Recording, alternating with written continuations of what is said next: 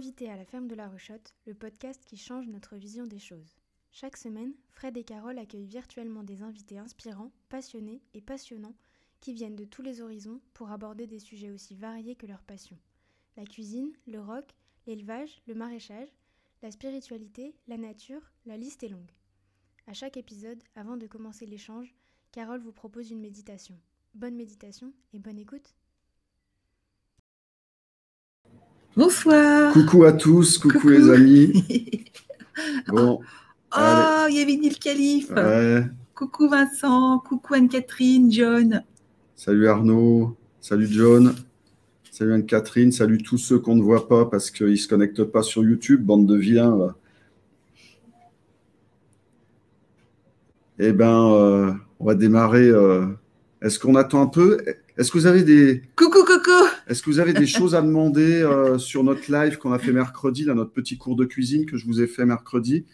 Sur les légumes, vous avez des trucs à me, à me demander avant qu'on attaque la méditation? Comme ça, ça, ça va faire venir. Euh, ça va faire venir un peu les gens. Euh, donc ce soir, bah, c'est le live que vous attendez, hein, que vous m'avez demandé et redemandé avec Roland et avec Jean. Et puis vous allez voir ce soir, on va avoir une invitée un petit peu spéciale. Voilà, moi je suis très très content. Tu n'étais pas au courant? Euh, Si, si, je le savais un peu. Parce que, ah, tu m'as rien dit. Parce que c'est moi qui ai demandé à Roland si elle voulait bien. parce que je savais qu'elle était chez lui. Euh, donc voilà, vous allez voir, on a une invitée super spéciale. je pense que ça va vous plaire. Euh, donc, ben, samedi, Mercredi, c'était un cours vachement sympa. Moi, j'ai bien aimé. Vous aussi, vous avez bien aimé. On a fait tous nos petits légumes. Je vous ai montré un petit peu les cuissons et des choses, euh, et des choses intéressantes à faire euh, avec des légumes, des choses simples que vous pouvez adapter au fur et à mesure des saisons avec les légumes que vous, bah, que vous avez dans votre jardin ou que vous trouvez. Alors. Coucou, Pierre. La semaine prochaine, il va falloir que je vous change un peu euh, nos petites habitudes parce que vous savez que je m'en vais euh, lundi, mardi, mercredi. J'ai été invité par le patron du Hellfest pour faire une recette de cuisine avec un musicien. Donc, je vais faire cette recette, bien sûr, avec mon copain Hervé Coquerel, le batteur des Loot Blast. Euh, voilà, donc on va faire une volaille rôtie et puis Hervé va faire des frites comme c'est un gars du Nord. Donc, ça va être super sympa. Et tout ça, ça sera diffusé au moment des dates du Hellfest au mois de juin. Donc, vous savez, le Hellfest, c'est à, très, très grande échelle. Il y a, il y a des grandes diffusions. Donc, je l'ai fait vraiment parce que ça va nous apporter quelque chose. Et j'ai été très, très touché qui me demande de, faire ça. Donc, voilà. Voilà, voilà. Ça sera une super aventure. On va être super bien reçus. Euh, voilà, je vais pouvoir faire deux jolies volailles rôties. Et euh, il y aura un clip qui sera diffusé. Euh, après, au mois de juin, que vous pourrez voir. Et puis, bientôt, vous, savez, euh, va sortir aussi cette chanson sur euh, laquelle j'ai fait les parties guitare, euh, une chanson qui a été faite par des restaurateurs, voilà, qui s'appelle Vivre, et, et ça raconte, ça raconte le retour au travail des restaurateurs et puis les clients qui sont très très heureux voilà, de se retrouver. Donc on a fait ça avec une bande de, restaurateurs et de vignerons, euh, des vignerons bourguignons. Euh, voilà. Il y a, y a, mon ami Jean-Michel euh, de. Hein ah, bah, tu pars, toi, ça y est. Oh, tu m'énerves, je m'en vais. Ah bon.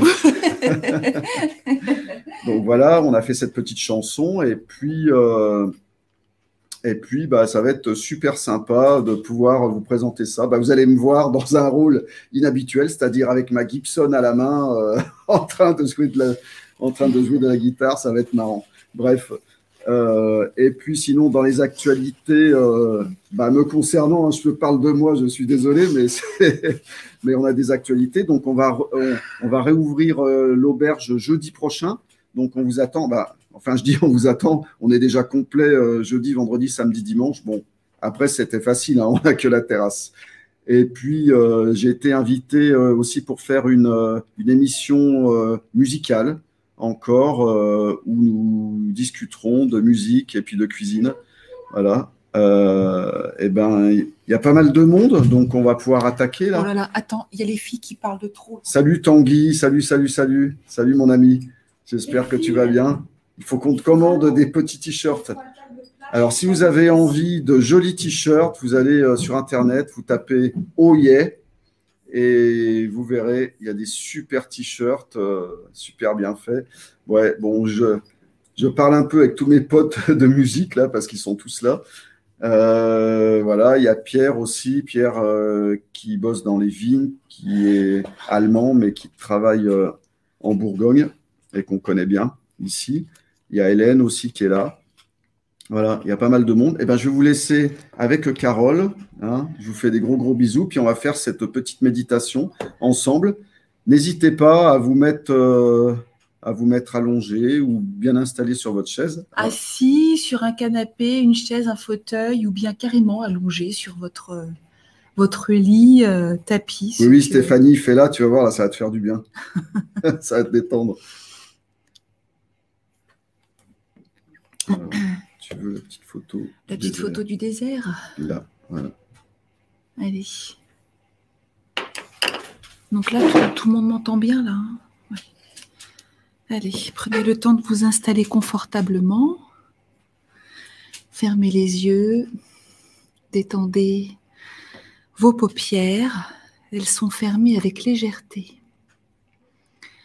Relâchez le front, le poing entre les deux sourcils, relâchez bien tous les petits muscles tout autour des yeux. Relâchez le nez, les ailes du nez, les joues. Relâchez la mâchoire. Relâchez bien toute la mâchoire. Les dents s'effleurent à peine. Relâchez le menton et laissez la détente se déposer sur tout votre visage. Tout le visage tout le visage. Posez votre attention sur les bruits extérieurs sans vous y attacher, juste percevoir leur présence.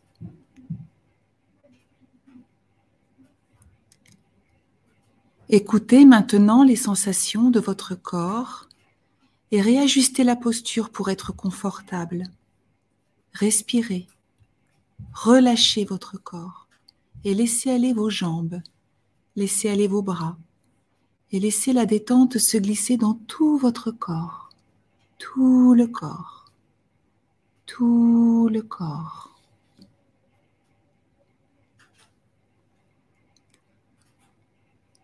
Écoutez maintenant votre respiration et observez son mouvement naturel, l'inspire, l'expire.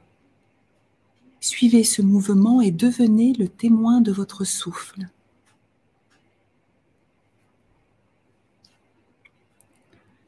Allongez vos inspires et allongez vos expires. Prenez conscience des longues inspires et prenez conscience des longues expires. Sentez le ventre et la poitrine qui se soulèvent et qui s'abaissent. À chaque expire, vous laissez un peu plus de paix s'installer, se glisser en vous, un peu plus de calme aussi. Laissez à chaque expire votre corps se relâcher, les tensions glisser et s'effacer. Prenez le temps de respirer encore. Ressentez le bien-être apporté par l'inspire. Ressentez la détente apportée par chaque expire et laissez vos soucis s'en aller. Laissez vos tensions s'en aller.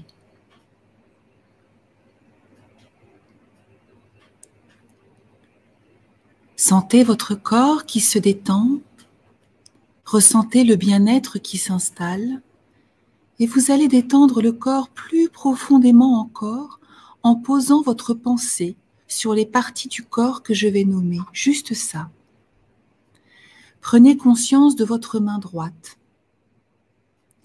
Laissez la main droite se détendre, puis le poignet droit, l'avant-bras, le coude, le haut du bras droit, l'épaule droite. Tout votre bras droit est relâché et déposé. Laissez votre pensée aller vers votre main gauche et laissez la main gauche se détendre puis le poignet gauche, l'avant-bras, le coude, le haut du bras, toute l'épaule gauche. Votre bras gauche est relâché, déposés. Les deux bras sont relâchés et déposés. Laissez maintenant votre pensée aller vers votre pied droit et prenez conscience de votre pied droit. Relâchez le dessus du pied, le dessous du pied, tous les orteils. Laissez le pied droit s'abandonner à la détente. Relâchez la cheville droite, le mollet, le genou, la cuisse, l'arrière de la cuisse, la hanche, la fesse droite, Prenez conscience de toute votre jambe droite et laissez votre jambe droite se détendre. Laissez maintenant votre pensée aller vers votre pied gauche. Prenez conscience de votre pied gauche et relâchez le dessus du pied, le dessous du pied, tous les orteils. Laissez le pied gauche s'abandonner à la détente. Relâchez la cheville gauche, le mollet, le genou, la cuisse, l'arrière de la cuisse, la hanche, la fesse gauche. Prenez conscience de toute votre jambe gauche et laissez votre jambe gauche se détendre. Prenez conscience de votre dos maintenant, de tout votre dos, de haut en bas, de bas en haut, du côté droit de votre dos, du côté gauche de votre dos, de l'omoplate droite, de l'omoplate gauche, de la colonne vertébrale, des lombaires, de la cambrure peut-être de vos lombaires, et prenez conscience des muscles de tout votre dos. Relâchez-les et laissez les dos s'abandonner à la détente. Sentez votre dos détendu et relâché. Amenez votre pensée vers votre ventre. Prenez conscience de tout votre ventre et relâchez-le. Imaginez que les organes se relâchent, glissent et se détendent. Amenez votre pensée vers votre thorax et ressentez les côtes, le dessin de la cage thoracique. Imaginez vos poumons, votre cœur. Ils se relâchent et se détendent. Prenez maintenant conscience de votre nuque, de vos vertèbres cervicales et laissez la nuque se relâcher et se détendre. Prenez conscience de votre tête, du sommet de votre tête, du front. Relâchez le front, relâchez vos sourcils.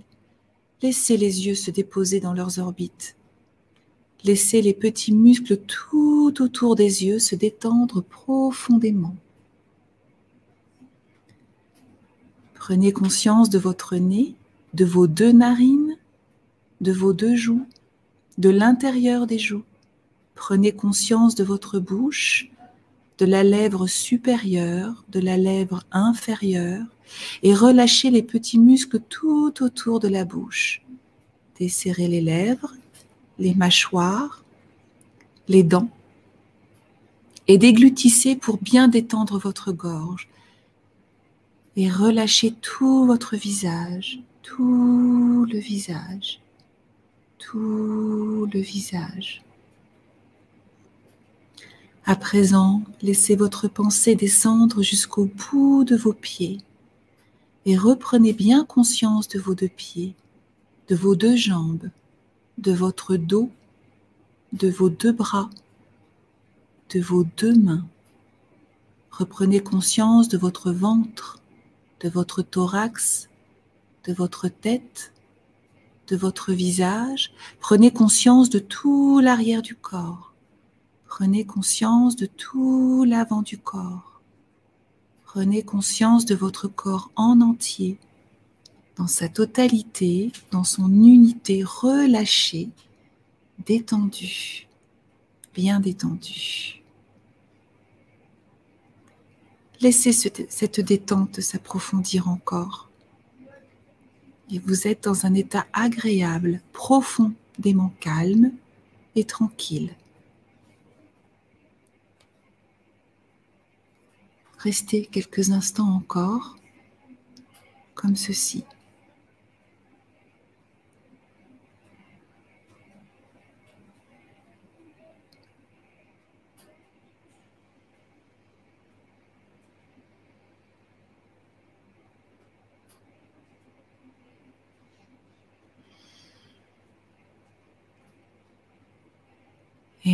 Et reprenez doucement conscience de votre position, conscience de votre corps. Revenez à la surface, tout simplement. Inspirez profondément, expirez profondément et vous pouvez ouvrir enfin les yeux. Baillez, étirez-vous. C'est fini.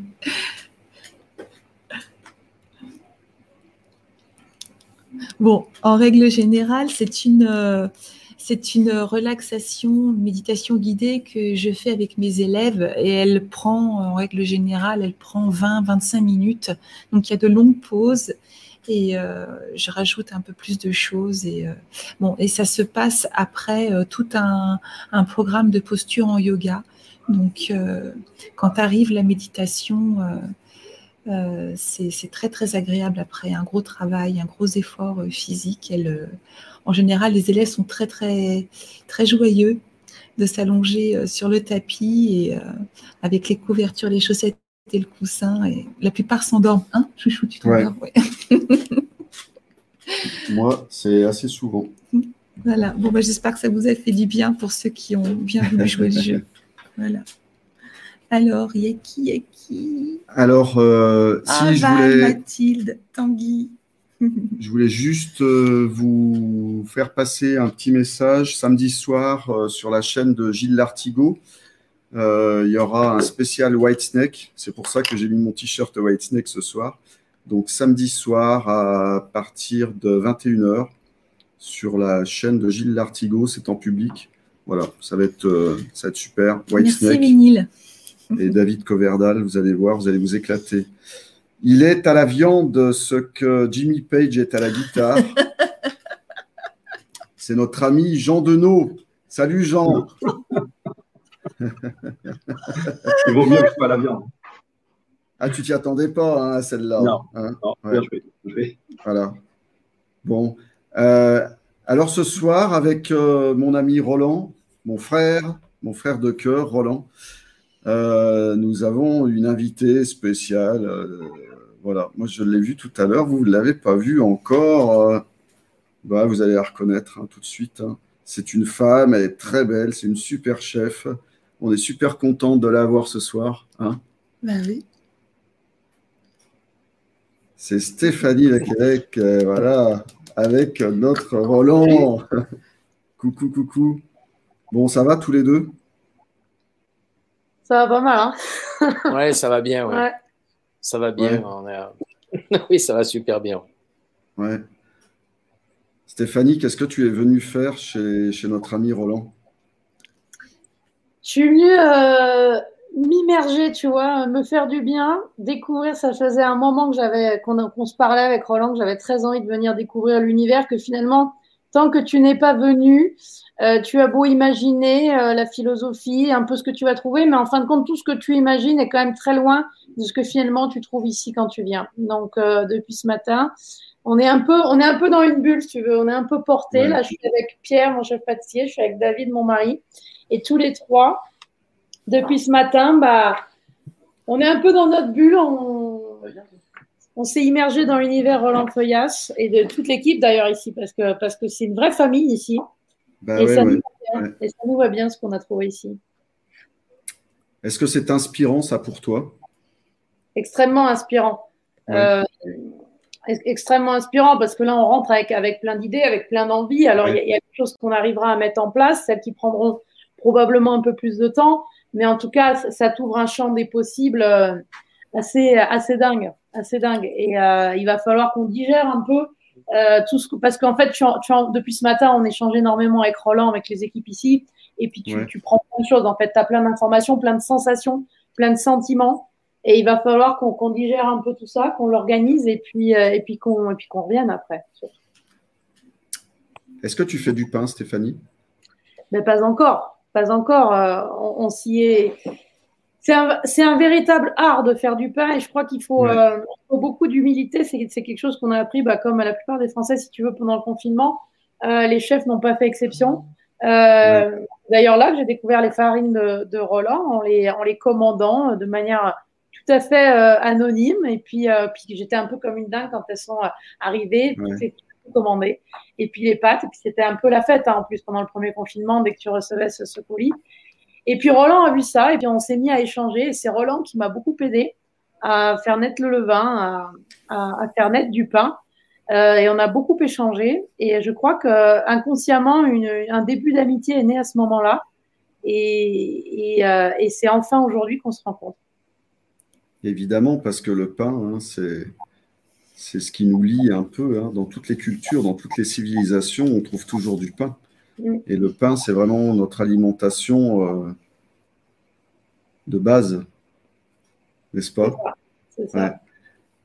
Stéphanie, est-ce que tu... C'est hyper important à table, tu sais, le pain. Euh, d'ailleurs, nous, on cultive ce côté partage, puisqu'on met un pain entier à table, tu vois, pour les convives et tout. Et, et c'est hyper important. Et je pense que, tu vois, pour nous, pour aller au bout de notre histoire et, et, et du moment qu'on a envie de raconter à nos clients quand ils s'assoient à notre table, je pense que c'est très important qu'on aille, qu'on aille au bout de ça. Alors, il faut être sûr de, de bien le faire et d'arriver à, faire passer suffisamment de messages dans notre pain mais ça, on va s'y employer, euh, employer avec Roland, je pense, désormais.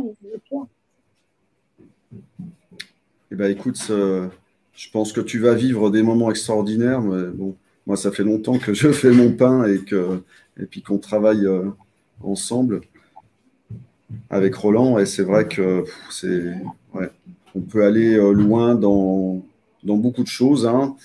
Le spirituel, c'est ce qui nous a aussi liés avec Roland, parce qu'on en parle énormément tous les deux, euh, de ce lien qu'on peut avoir euh, avec la spiritualité et puis avec, euh, avec la nourriture. Évidemment, en, mm-hmm. en tant que chef, à un moment ou à un autre, tu es obligé de te demander toutes, toutes ces choses-là avec l'âge qui avance. Et, et, je crois que le pain, c'est vraiment c'est un lien, c'est un lien fort. C'est un lien fort. Est-ce que tu est-ce que tu sais qui est juste au-dessus de toi, notre ami Jean? Est-ce que tu est-ce que tu as déjà échangé avec lui, déjà jamais échangé avec lui, mais je le connais de nom et j'ai surtout euh, déjà eu l'occasion de déguster euh, certaines pièces. Comme ah. d'ailleurs toi, hein, Fred. Hein, j'ai déjà eu l'occasion de manger tes volailles sans jamais être venu te voir encore. Ouais, c'est vrai. elles n'étaient pas trop, elles étaient pas trop mauvaises. Écoute, euh, ça va. En tout cas, ça nous a suffisamment euh, aiguisé pour avoir envie de venir découvrir, euh, découvrir ton domaine. Ouais, c'est. Bah, alors, mes volailles, souvent, elles sont très déstabilisantes parce que, ben, au sein d'une même race, tu vas en prendre 10 et les, les 10 vont être très, très différentes. Parce que, justement, c'est des races anciennes, qui a de la génétique et que, et que, bah, que forcément, moi, ce que j'ai essayé de mettre en place, c'est une grosse diversité génétique. Et euh, bah forcément, au sein d'une même race, c'est un, tu vois. Donc, même euh, une la flèche, on sait que les mâles font de 3,5 kg jusqu'à 4,5 kg, mais ça laisse quand même euh, un bon kilo de marge sur des animaux qui ont le même âge. Et après, souvent, c'est vrai qu'elles sont, elles sont assez fermes parce que c'est des volailles qui courent, qu'on élève pendant très très longtemps mais tu nourris beaucoup de monde avec une seule volaille. Enfin bon, écoute, on en parlera une fois si tu viens. Euh, Jean, ton actualité, qu'est-ce que c'est euh, avec la réouverture? Écoute, euh, c'est déjà rétablir le contact avec des gens, des clients avec lesquels il, passé, il y a eu des plans. Donc, euh, entendre un peu les expressions de chacun parce que il y a peut-être des cicatrices, peut-être euh, des frustrations, peut-être euh, toutes sortes de, choses, tu vois, qui sont du domaine de, de la psychologie plus que, que d'autres choses. Mais enfin, redonner le petit tour de manivelle qu'il faut, remontrer du, du, corps, du cœur, et puis être répondre présent sur, sur leurs demandes. Donc oui, ça fait plaisir quelques jours, là, passe quelque chose. Euh, pas entièrement satisfaisant, bien évidemment, mais au moins qui va dans le bon sens. C'est la bonne direction.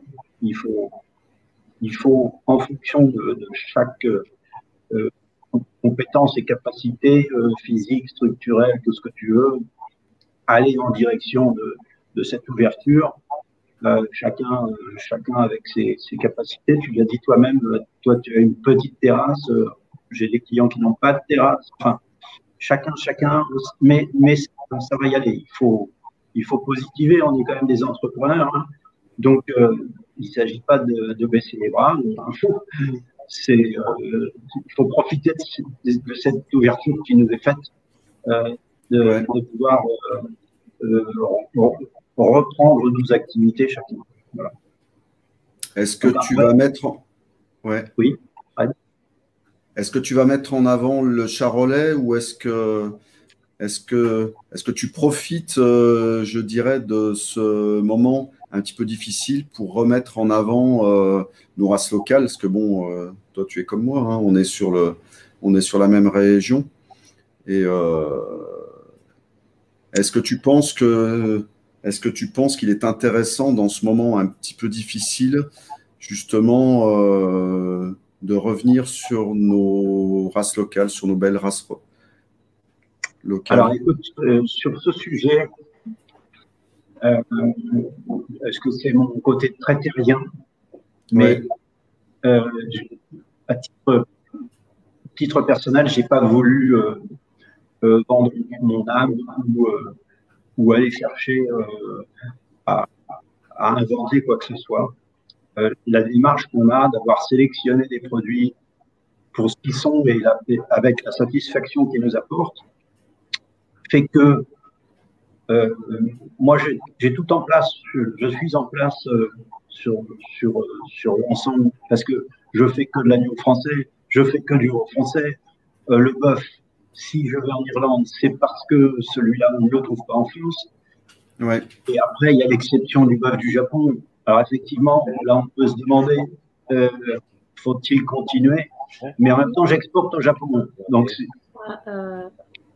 là, tout d'un coup, il y a cette ambiguïté de se dire, à ce moment-là, si on ne veut plus acheter de viande à l'étranger, il ne faudrait, pas, euh, il faudrait pas vouloir exporter. Donc, allez, je pense qu'il ne faut pas vouloir tout, tout bouleverser déjà.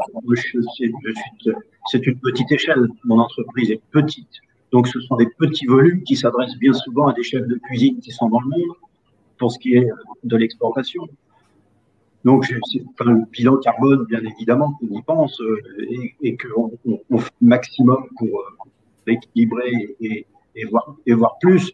Mais enfin, euh, on ne va pas arrêter de vivre, on ne va pas arrêter de promouvoir les produits français. Euh, il faut continuer, enfin, faire vivre notre culture, parce que finalement, c'est ça, c'est la culture. C'est plus la culture que des affaires. C'est-à-dire que c'est nos passions, c'est qui nous sommes. Il faut savoir que, par exemple, sur le, le bœuf, les races françaises représentent le plus beau patrimoine racial au monde. C'est-à-dire qu'on a 20 et quelques races bovines en France, euh, alors que dans le monde, si tu enlèves les races exotiques, qui sont le brahma, le zébu, le ceci, le cela, parce qu'elles vont être adaptées euh, à des climats difficiles, eh bien, dans le monde, tu vas retrouver l'angus, le hereford, il y a, il y a trois ou quatre races. C'est-à-dire que ils n'ont pas su faire ce qu'on a fait. Ça fait comme dans le fromage, le vin et tout ce qu'on peut citer.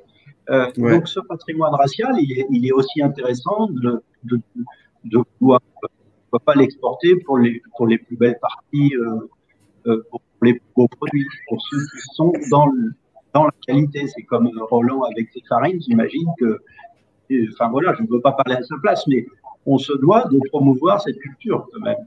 Donc non, je ne renouvelle pas, je n'ai rien changé je sens qu'au niveau de mes clients, il y a effectivement cette réflexion.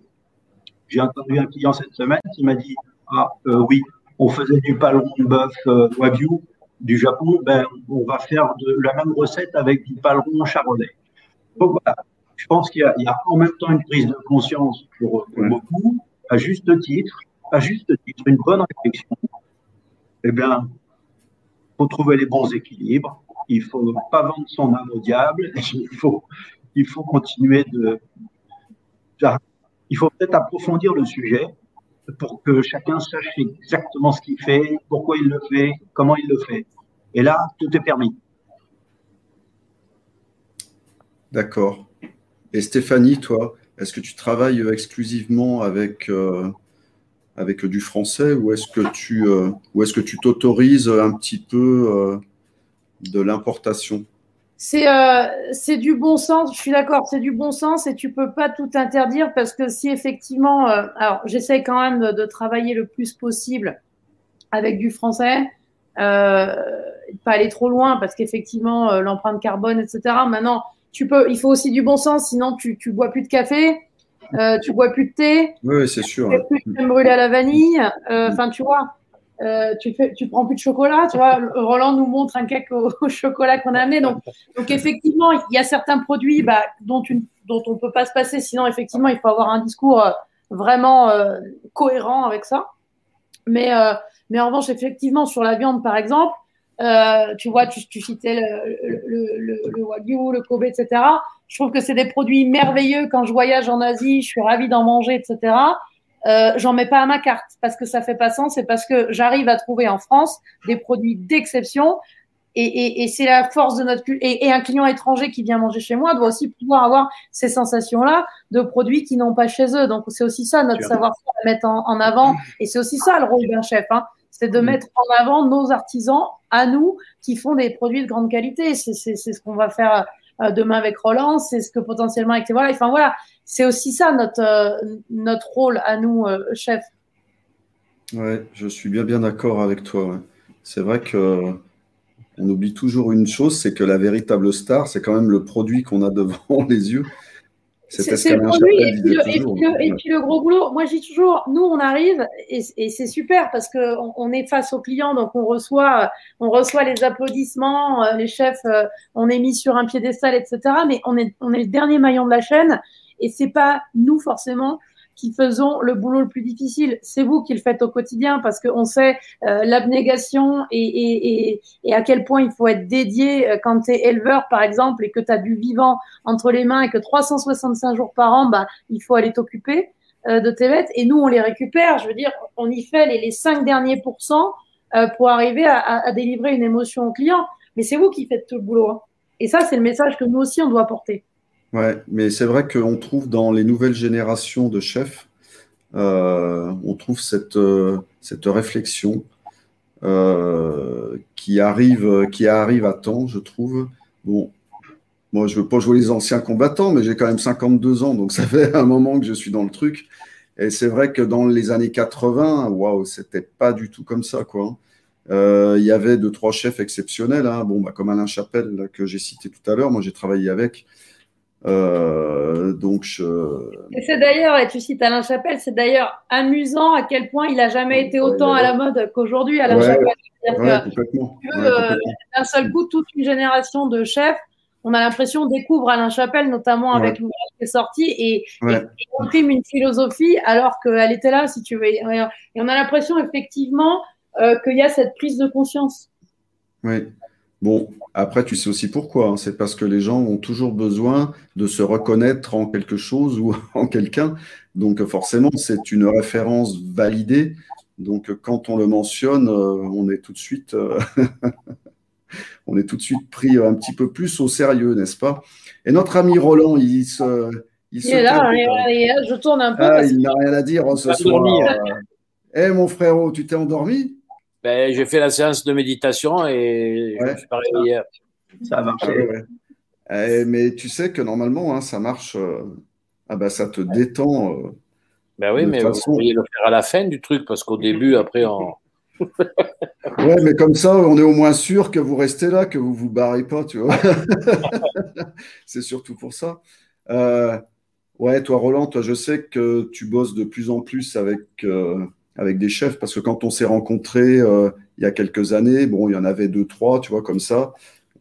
On en discutait aussi avec Michel Bachès, qui lui euh, en avait énormément, je me, souviens. Mais, euh, mais c'est vrai que là maintenant, toi, c'est quand même important parce que c'est.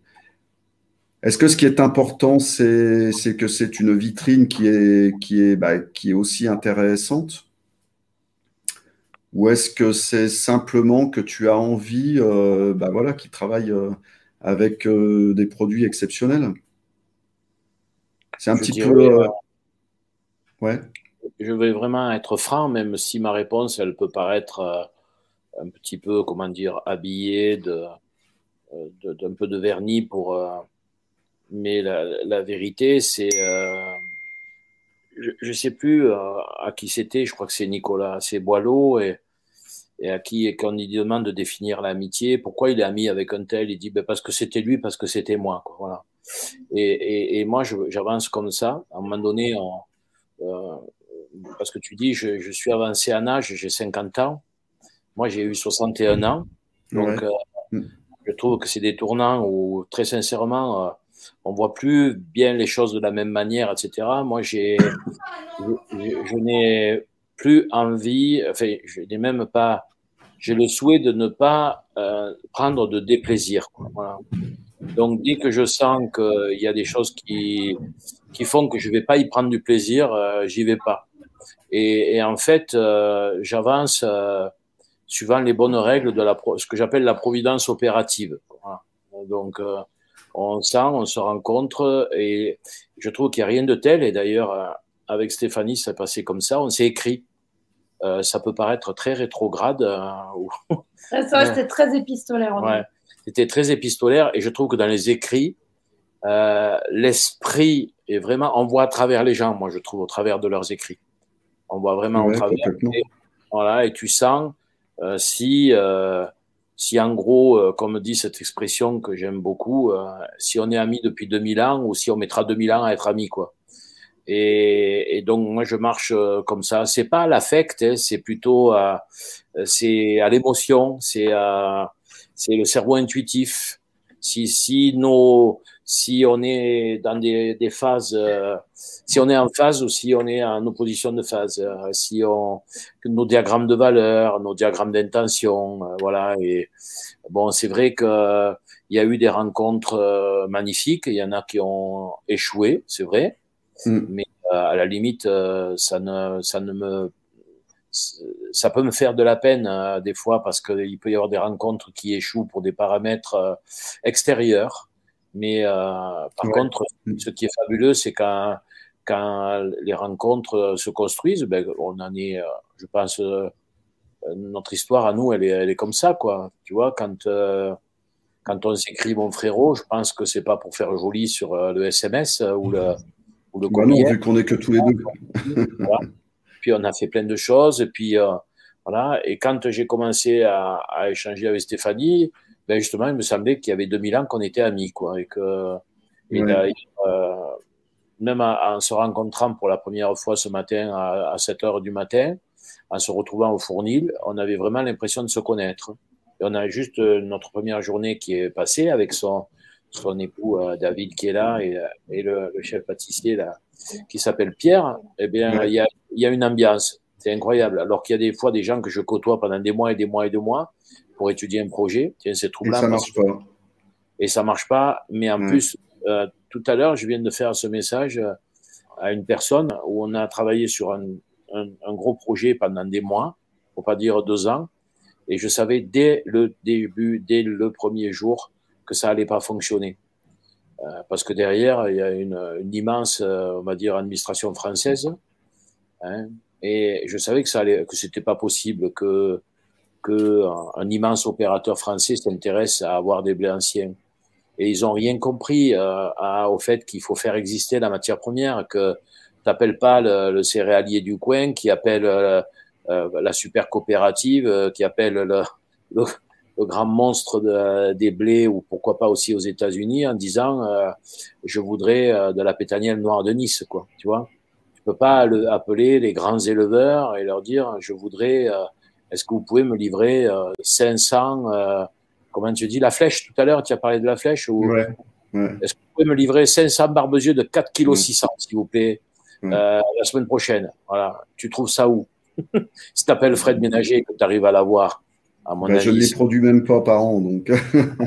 si tu dis ça, le gars, il va te prendre pour le, le- le dernier des imbéciles, rien que d'oser poser la question. ouais. Mais on a travaillé avec des gens euh, dont je savais que c'était leur schéma mental, que leur lo- le logiciel qu'ils avaient dans la tête, c'était ça. Voilà. Mais euh, moi, j'essaie de. D'abord, je prospecte pas, j'appelle personne, et c'est pas de la prétention, parce que je pense que Non, c'est comme ça, ouais. Ouais, c'est comme ça. Et puis de toute façon, euh, des blés, on n'en a pas assez pour tout le monde, ça c'est sûr. Mm. Et, et donc, euh, je, je, je vois qui vient et dans quel état d'esprit et qui ils sont, etc. Et c'est pas prétentieux, c'est que je pense qu'il y a des choses où il y a des filtres ou des passoires, je sais pas, il y a des tamis qui font Mm. qu'il y en a qui, voilà, et, euh, et, et ça serait idiot que je que je passe du temps à prospecter ou à essayer de dire est-ce que vous voulez pas euh, et, et, et il y a c'est des rencontres en fait et Ouais. ces rencontres il y a des résonances euh, voilà et, euh, et c'est ces résonances qui sont intéressantes voilà et pas c'est pas c'est pas la prospective euh, mécanique euh, le raisonnement qui est intéressant ça c'est c'était Baudelaire qui comparait le raisonnement et la résonance voilà. ce qu'il faut c'est avoir de la résonance voilà. et ça résonne parce que ça résonne parce que ben, c'est troublant euh, dans tout ce qu'on a échangé dans la journée, euh, même dans nos perceptions. Euh, On va pas dire de goût ou de dégoût, en tout cas d'envie ou de non-envie justement de côtoyer telle ou telle ou telle personne, de faire Oui. un truc avec. On, on- avait chaque fois exactement la même euh, et, et on s'était pas consulté quoi. On avait exactement les mêmes ressentis, les mêmes émotions, les, les mêmes sentiments de, de, de, de pas de, de critiquer ou de vouloir du mal à la personne, mais de dire non, là, on est, voire même dans des approches où on se dit, il y a des, il y a des formes de toxicité si on venait à, à vouloir à tout prix travailler avec un tel ou un tel, ben non, voilà. Et, euh, On a perdu Roland. Ouais. Qu'est-ce que tu dis? Moi, c'est bon pour moi. Ouais. Ouais, nous, nous entendez? Ouais, ouais, ça y est, là, c'est revenu. Alors, Voilà, donc, euh, mais je pense que c'est ce qu'on fait. C'est, je, je vais pas peut-être même mettre une dose de, mystique là-dedans. Je pense que ça vient des produits eux-mêmes que l'on travaille. C'est presque eux qui choisissent. Ouais, ouais, complète- complètement. Bah, euh, attends, c'est hyper flagrant euh, avec les, avec les animaux. Moi, je sais aussi, alors j'ai fait beaucoup d'erreurs euh, lorsque j'ai lorsque j'ai attaqué, parce que j'étais très très flatté quand j'avais des chefs trois étoiles euh, qui me commandaient des volailles, mais quand elles arrivaient, bah, qui ne les comprenaient pas. Ouais. Et finalement, euh, bah, qui me disaient, bah ouais, mais écoute, celle-là, elle est comme ça, celle-là, elle est comme ça, je comprends pas, c'est euh, c'est pas, c'est pas égal, c'est pas. Voilà. Et puis il y en a d'autres qui les comprennent. Euh, ouais, je crois que c'est exactement ce que tu disais. Tout ça, c'est dans les liens que nous avons les uns avec les, avec les autres. Mais à la limite, tu vois, je trouve que moi, ça m'arrive des fois parce que bon, bah moi aussi, hein, j'achète, euh, j'achète aussi un petit peu des choses à côté. Ça m'arrive de recevoir des choses euh, de chez quelqu'un que j'aime énormément, qui sont moins bien que d'habitude. Bah, souvent, je ne dis rien parce que je me dis que, bah, parce que je me dis voilà que c'est comme ça, que cette fois c'est comme ça, et puis que la prochaine fois, bah, ça sera mieux. Mais ça me fait penser justement à Michel Bachès qui disait euh, sur un véritable arbre euh, qui n'a pas été dévoyé, euh, il y a des fruits qui poussent au sud et il y a des fruits qui sont au nord. Ouais. Et généralement, surtout avec les agrumes qui ont cette propension à développer de l'acidité, de l'amertume, Ouais. alors qu'au sud, on va avoir un fruit gorgé de soleil, comme on dit, avec beaucoup de sucrosité, etc. Et il dit, si on ne travaille pas sur soi, pour ce fruit qui est au nord et voire un petit peu en dessous, qui n'a pas eu vraiment même les rayonnements au travers, etc., de, des branches, si on ne travaille pas sur soi pour quand même faire l'effort de rendre grâce à ce fruit-là, parce que c'est grâce à lui et au contraste qu'il va offrir par rapport à ceux qui étaient en plein soleil, mi-arbre au sud, si on ne rend pas grâce à ce fruit qui était caché du soleil au nord, un petit peu dessous l'arbre, eh bien, on a perdu énormément de choses. C'est comme si on n'était pas capable d'admirer des étoiles dans le ciel en, ayant conscience que si le fond du ciel n'était pas noir, on ne verrait pas les étoiles. Et j'ai trouvé cette métaphore excellente. C'est du Michel Bachès tout craché, quoi. Hein, voilà. Et Michel Bachès, des fois, en quelques mots, il te lâche. C'est un grand maître parce qu'il te lâche des enseignements qui, qui reviennent après dans ton cortex là, et tu y reviens, tu le repasses. Et c'est un mec fabuleux pour ça. Et en plus, maintenant qu'il a qu'il est encore avancé en âge, il prend une forme de sagesse et de assez extraordinaire. Et donc, il faut savoir Très très intelligent. Ouais, et une culture incroyable. et puis très franchement, aujourd'hui, je trouve qu'il s'avance beaucoup dans des, des aspects qui sont liés justement à de, à de l'humanisme, à de, à de la spiritualité, etc. Alors, il ne vend plus Ouais. euh, rhume, mais il a quand même gardé euh, des serres. Et puis, c'est ce qui est fabuleux, c'est d'aller voir les miracles qu'il fait. Il a recréé, euh, euh, là maintenant qu'il a le temps de faire ça, une partie un petit peu de, de serre exotique. Il refait des, il fait des fruits brésiliens, il fait du café, il fait des, des avocats, euh, toutes sortes de trucs comme ça. Et, et tu te dis, mais mince, ce mec, c'est un magicien, quoi. Comment il fait? Ouais. Et, euh, ouais, Parce que tu te demandes comment il fait d'ailleurs. Mais je pense qu'il fait tellement de choses qu'il a, il a du mal à les expliquer. Euh, il est, il est pas facile d'accès pour ça dans, dans toute la logique euh, didactique et la transmission du savoir, parce que ce qu'il fait relève d'une, d'une pensée tellement complexe qu'il a du mal à la transmettre, je pense. On a des coupures, Roland. Ah oui, on a des Ouais. coupures. Ben ouais, c'est Internet. On est, je sais pas quel. Il y a, il y a, il y a beaucoup, euh, il y a beaucoup, beaucoup de gens qui sont revenus dans nos régions là, et donc je Ouais, pense on et le partage de, du réseau, et, euh, mais il n'y en a pas assez pour chacun quoi. Ouais. Ouais, ben, j'ai figé là. Moi, je vous ai 100%. C'est- Là, on est quoi je. Ouais, pense qu'il faut que tu. Ouais, On a que eu- On a eu des petites coupures là. Ouais. On a eu des petites coupures. Euh, ah non, ils disent que la connexion est parfaite. Ouais, c'est pour nous. Non, c'est Eh à la ben- rue Chaltin qu'il y a le truc. Hein. Ouais, c'est nous. Ouais. T'es sûr que tu as pas Anne-Catherine, tu. les fils là? Non, mais tu sais, c'est nous là. C'est, on a une, une connexion galère là. Anne-Catherine, tu avais quelque chose à demander à notre ami Roland. Je te laisse écrire un petit peu la question que je mettrai, euh, que je mettrai ensuite dans le live. Parce que Anne-Catherine, elle est belge et elle a du mal euh, à trouver des farines euh, chez elle en dehors des farines françaises. Donc elle s'interrogeait. Elle s'interrogeait euh, un petit peu. Jean, est-ce que tu penses que le lien que tu peux créer avec les gens, avec les chefs avec qui tu travailles est un euh, Est-ce que c'est quelque chose qui te nourrit aussi? Eh oui.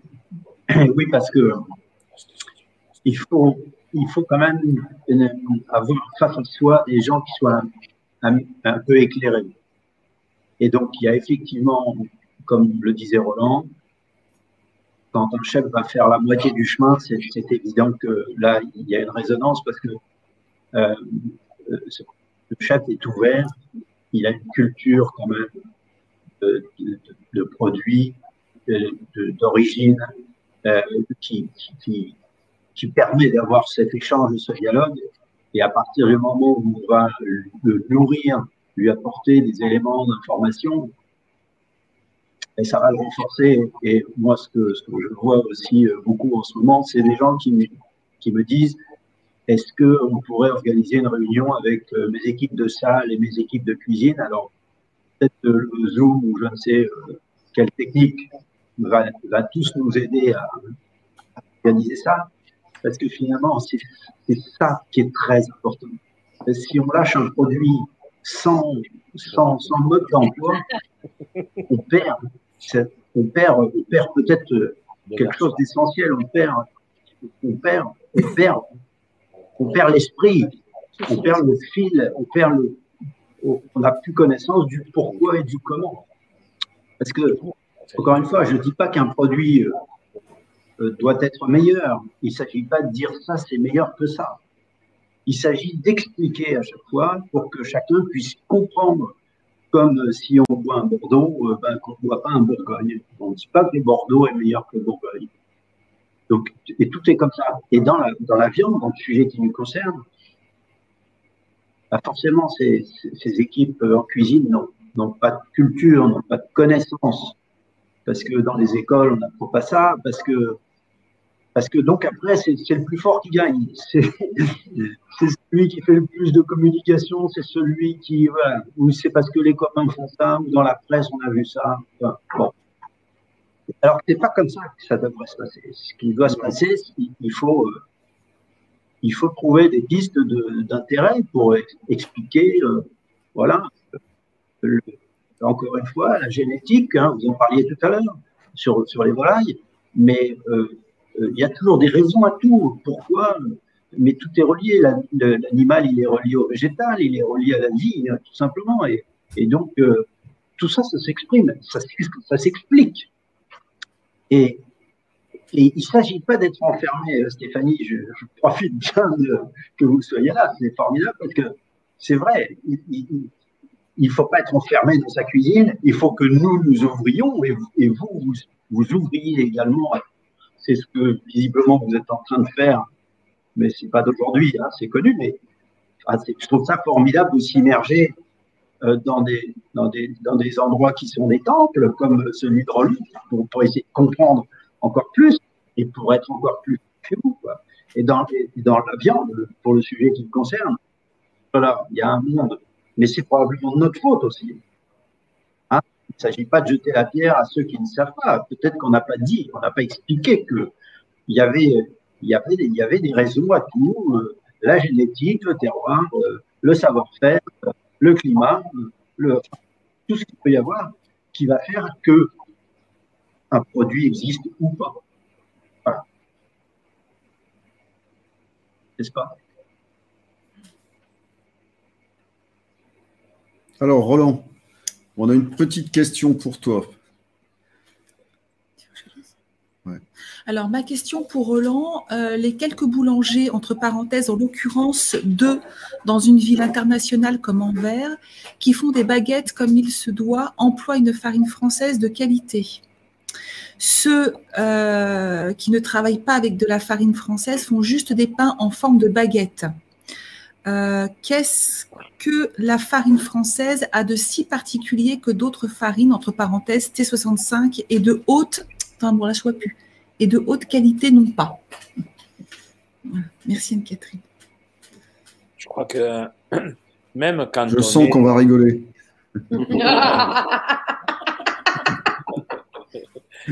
je, crois que euh, vraiment que quand euh, on est euh, dans un produit qui est issu du vivant, quand bien même le vivant ait été ultra formaté, euh, il faut surtout se préserver de tout schéma intellectuel, de toute forme de raisonnement qui font des amalgames et des super généralités.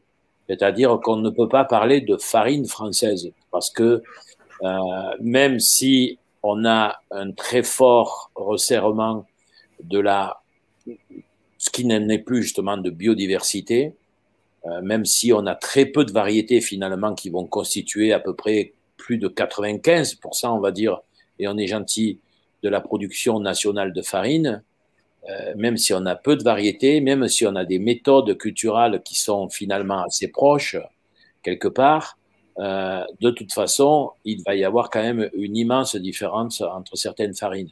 Donc en France, par exemple, on a une farine très convention, qui est conventionnelle, c'est-à-dire de, de, de, de, blé moderne, etc., cultivé avec euh, de la, des méthodes de l'agronomie conventionnelle, etc.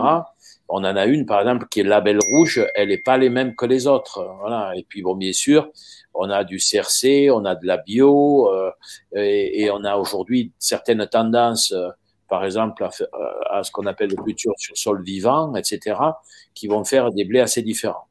La, grande, euh, la grande ornière, si je puis dire, dans laquelle c'est vrai tout le monde roule, c'est de vouloir avoir un formatage des farines sur le taux de minéralité qu'elles contiennent.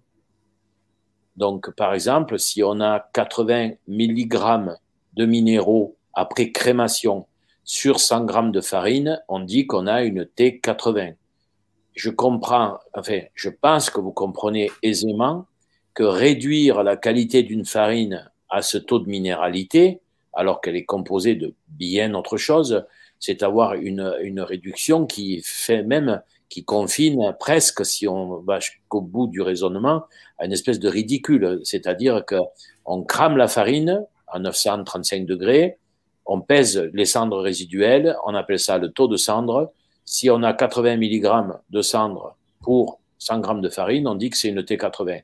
Ça n'a strictement aucun sens, puisqu'on a cramé, tout est parti, sauf les minéraux qui, eux, ne pourraient être vaporisé grosso modo qu'à 1600 degrés. Et donc, on réduit l'analyse de la farine à, à une portion congrue, c'est-à-dire 80 mg sur 100 grammes. D'accord? Donc, vous voyez que ça représente un pourcentage infime de ce de quoi est constituée la farine.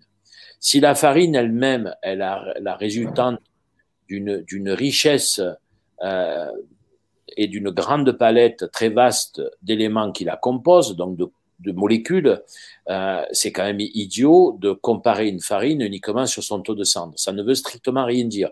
D'ailleurs, même les minéraux, il serait intéressant de savoir lesquels on a. Donc, euh, c'est comme si on avait toujours les mêmes minéraux dans toutes les farines. C'est aussi complètement idiot.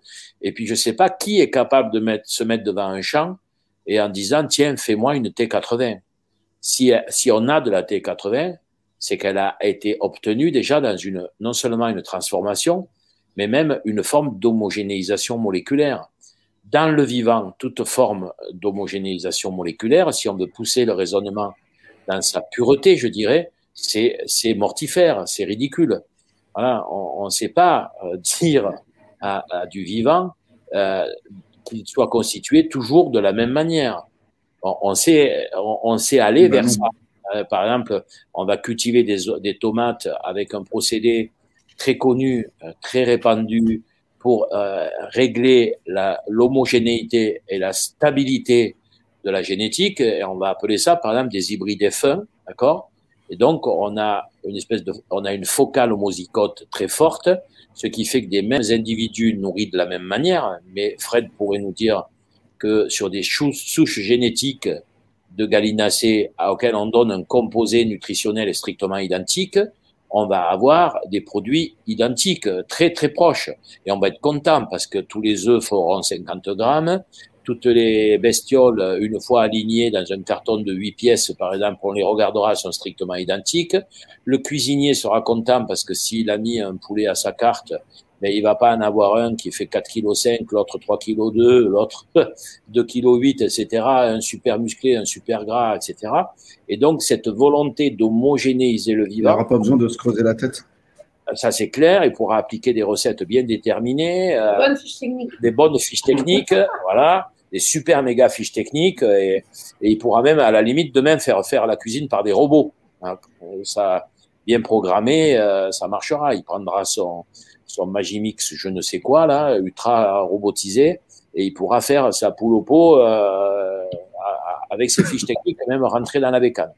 Bon, euh, si c'est ce monde-là vers lequel on veut vraiment aller, euh, enfin, on y est pas mal en route, mais en tout cas, je crois qu'aujourd'hui, ce sur quoi tout le monde réagit, c'est de se dire qu'il faut vous savez, c'est comme quand on se trompait avant qu'on n'avait pas de GPS, on retournait au carrefour où on s'était trompé, on reprenait la bonne route. Eh bien aujourd'hui, il faut retourner au carrefour où on s'est trompé. Il ne s'agit pas d'être passéiste, mais juste pour pouvoir prendre l'autre route et aller vers un avenir beaucoup plus serein, beaucoup plus porteur, de même de la notion que le mot futur garde un sens. Parce que sinon, le mot futur, ça sera sans nous, comme dit Edgar Morin. Hein, si on continue nos conneries, il est possible que la planète Terre continue sa route sans nous. Aujourd'hui, ah faut arrêter de dire qu'on abîme la nature, que on dégrade, etc. C'est beaucoup moins grave, me semble-t-il, euh, et, et c'est pas égoïste de dire ça, que de pas comprendre qu'aujourd'hui, dans toutes les espèces de la biodiversité, celle qui est la plus en danger, c'est l'espèce humaine. Il faut vraiment que tout le monde réalise ça. Donc, on se met en danger nous-mêmes. C'est que comme, vous savez, quand on veut résoudre la longueur d'un côté d'un triangle et qu'il est rectangle, on prend le théorème de Pythagore. Hein. Le carré de l'hypoténuse est égal à la somme des carrés des, carrés des deux autres côtés adjacents. Ça s'appelle un théorème. Moi, je pense que les théorèmes, c'est bien en mathématiques, en physique, etc. Mais qu'il faut comprendre qu'il y a des théorèmes qui sont issus de l'expression de pensées qui ont énormément pédalé pour arriver à ces théorèmes.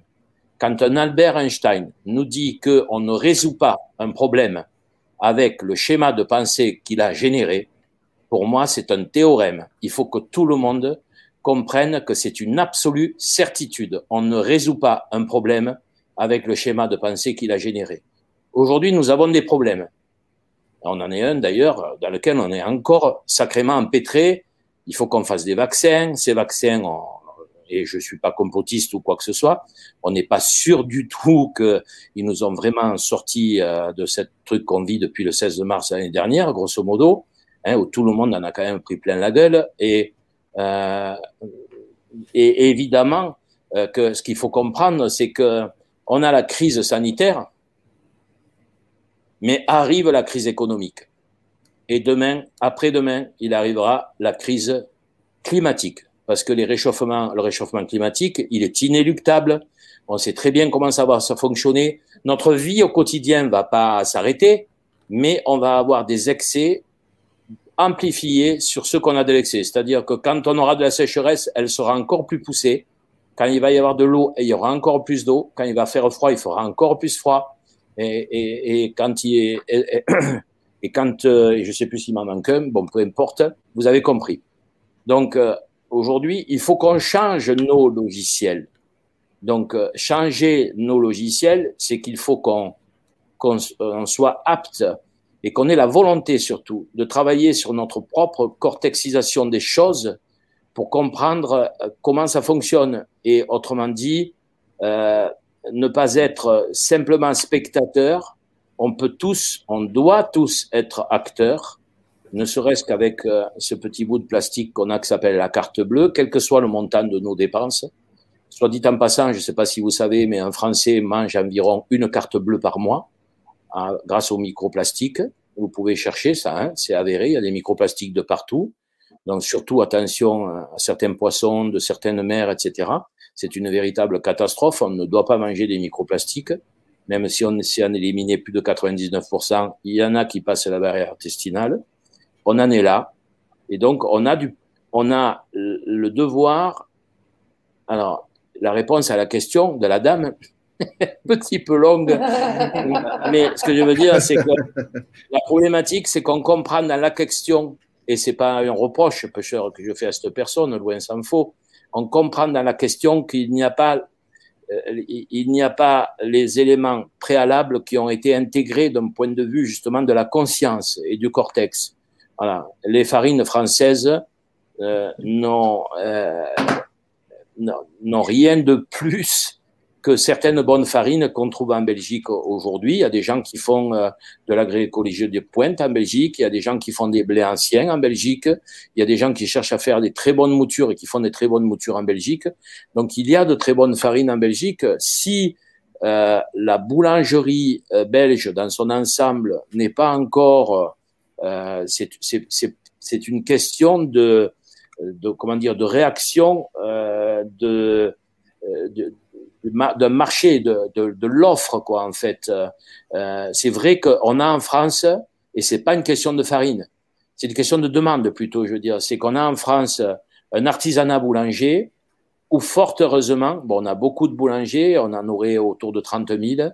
On assiste actuellement, et depuis quelques années, et c'est très puissant, à un réveil de la boulangerie française.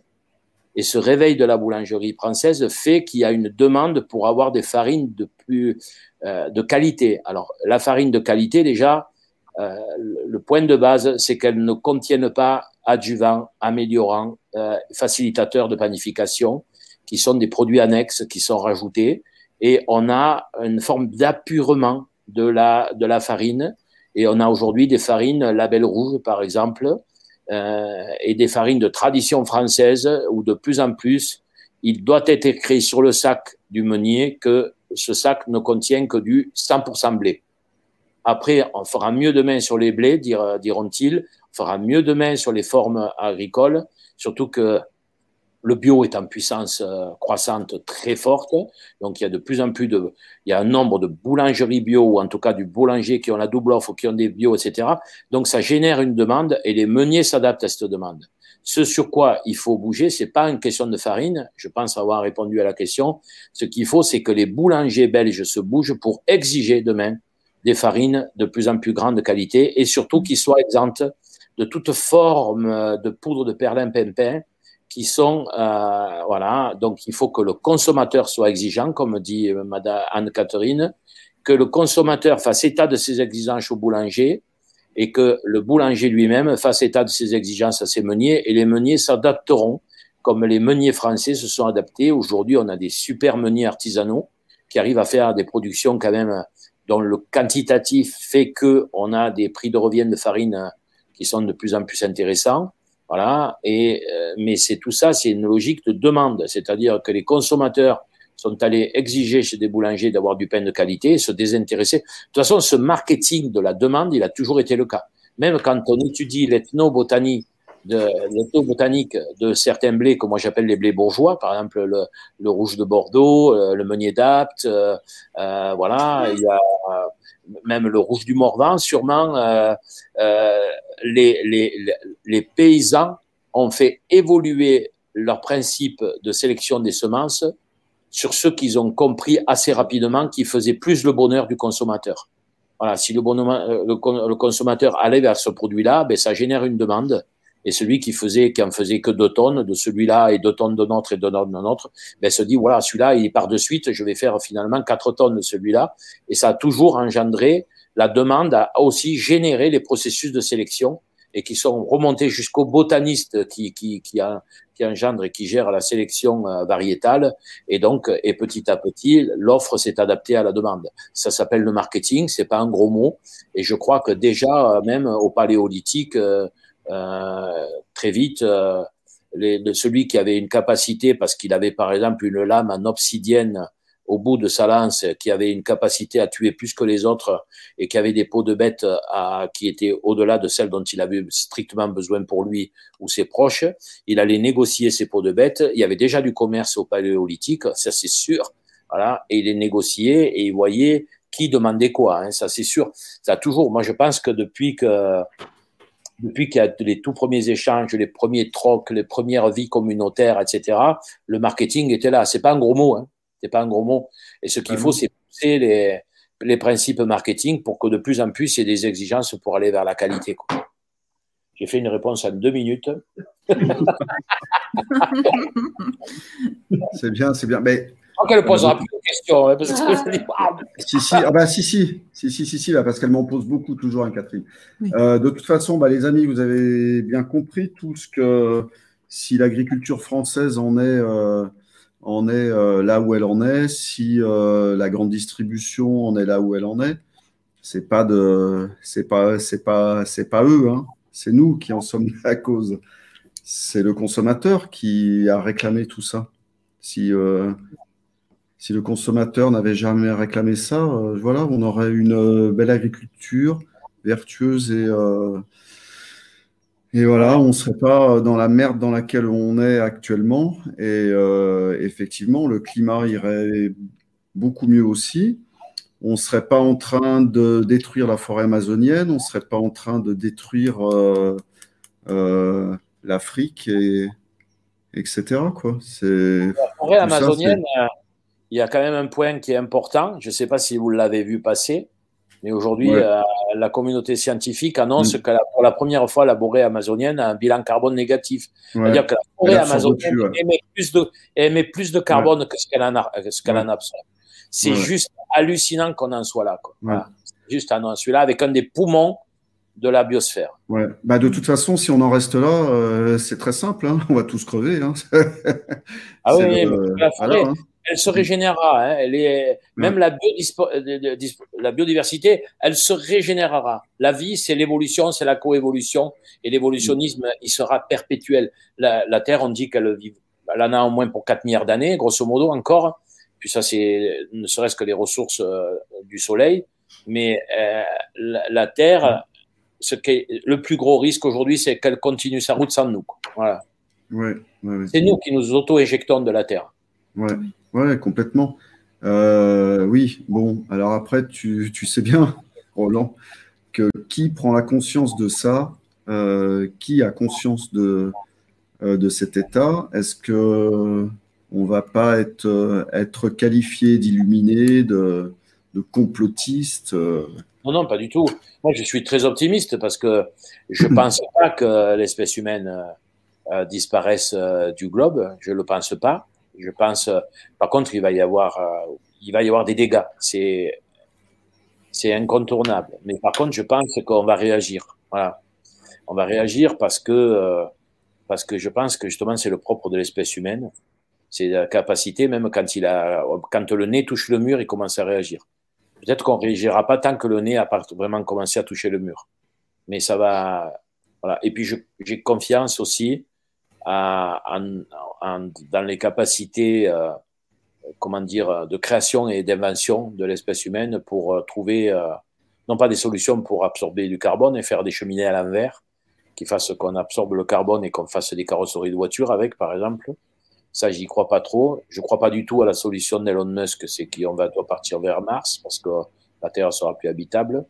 Mais je pense qu'il y a des grandes réactions. Et puis aussi, je crois que ce qu'il faut bien comprendre aujourd'hui, c'est qu'il est en train de se passer des choses très fortes sur les trentenaires qui arrivent.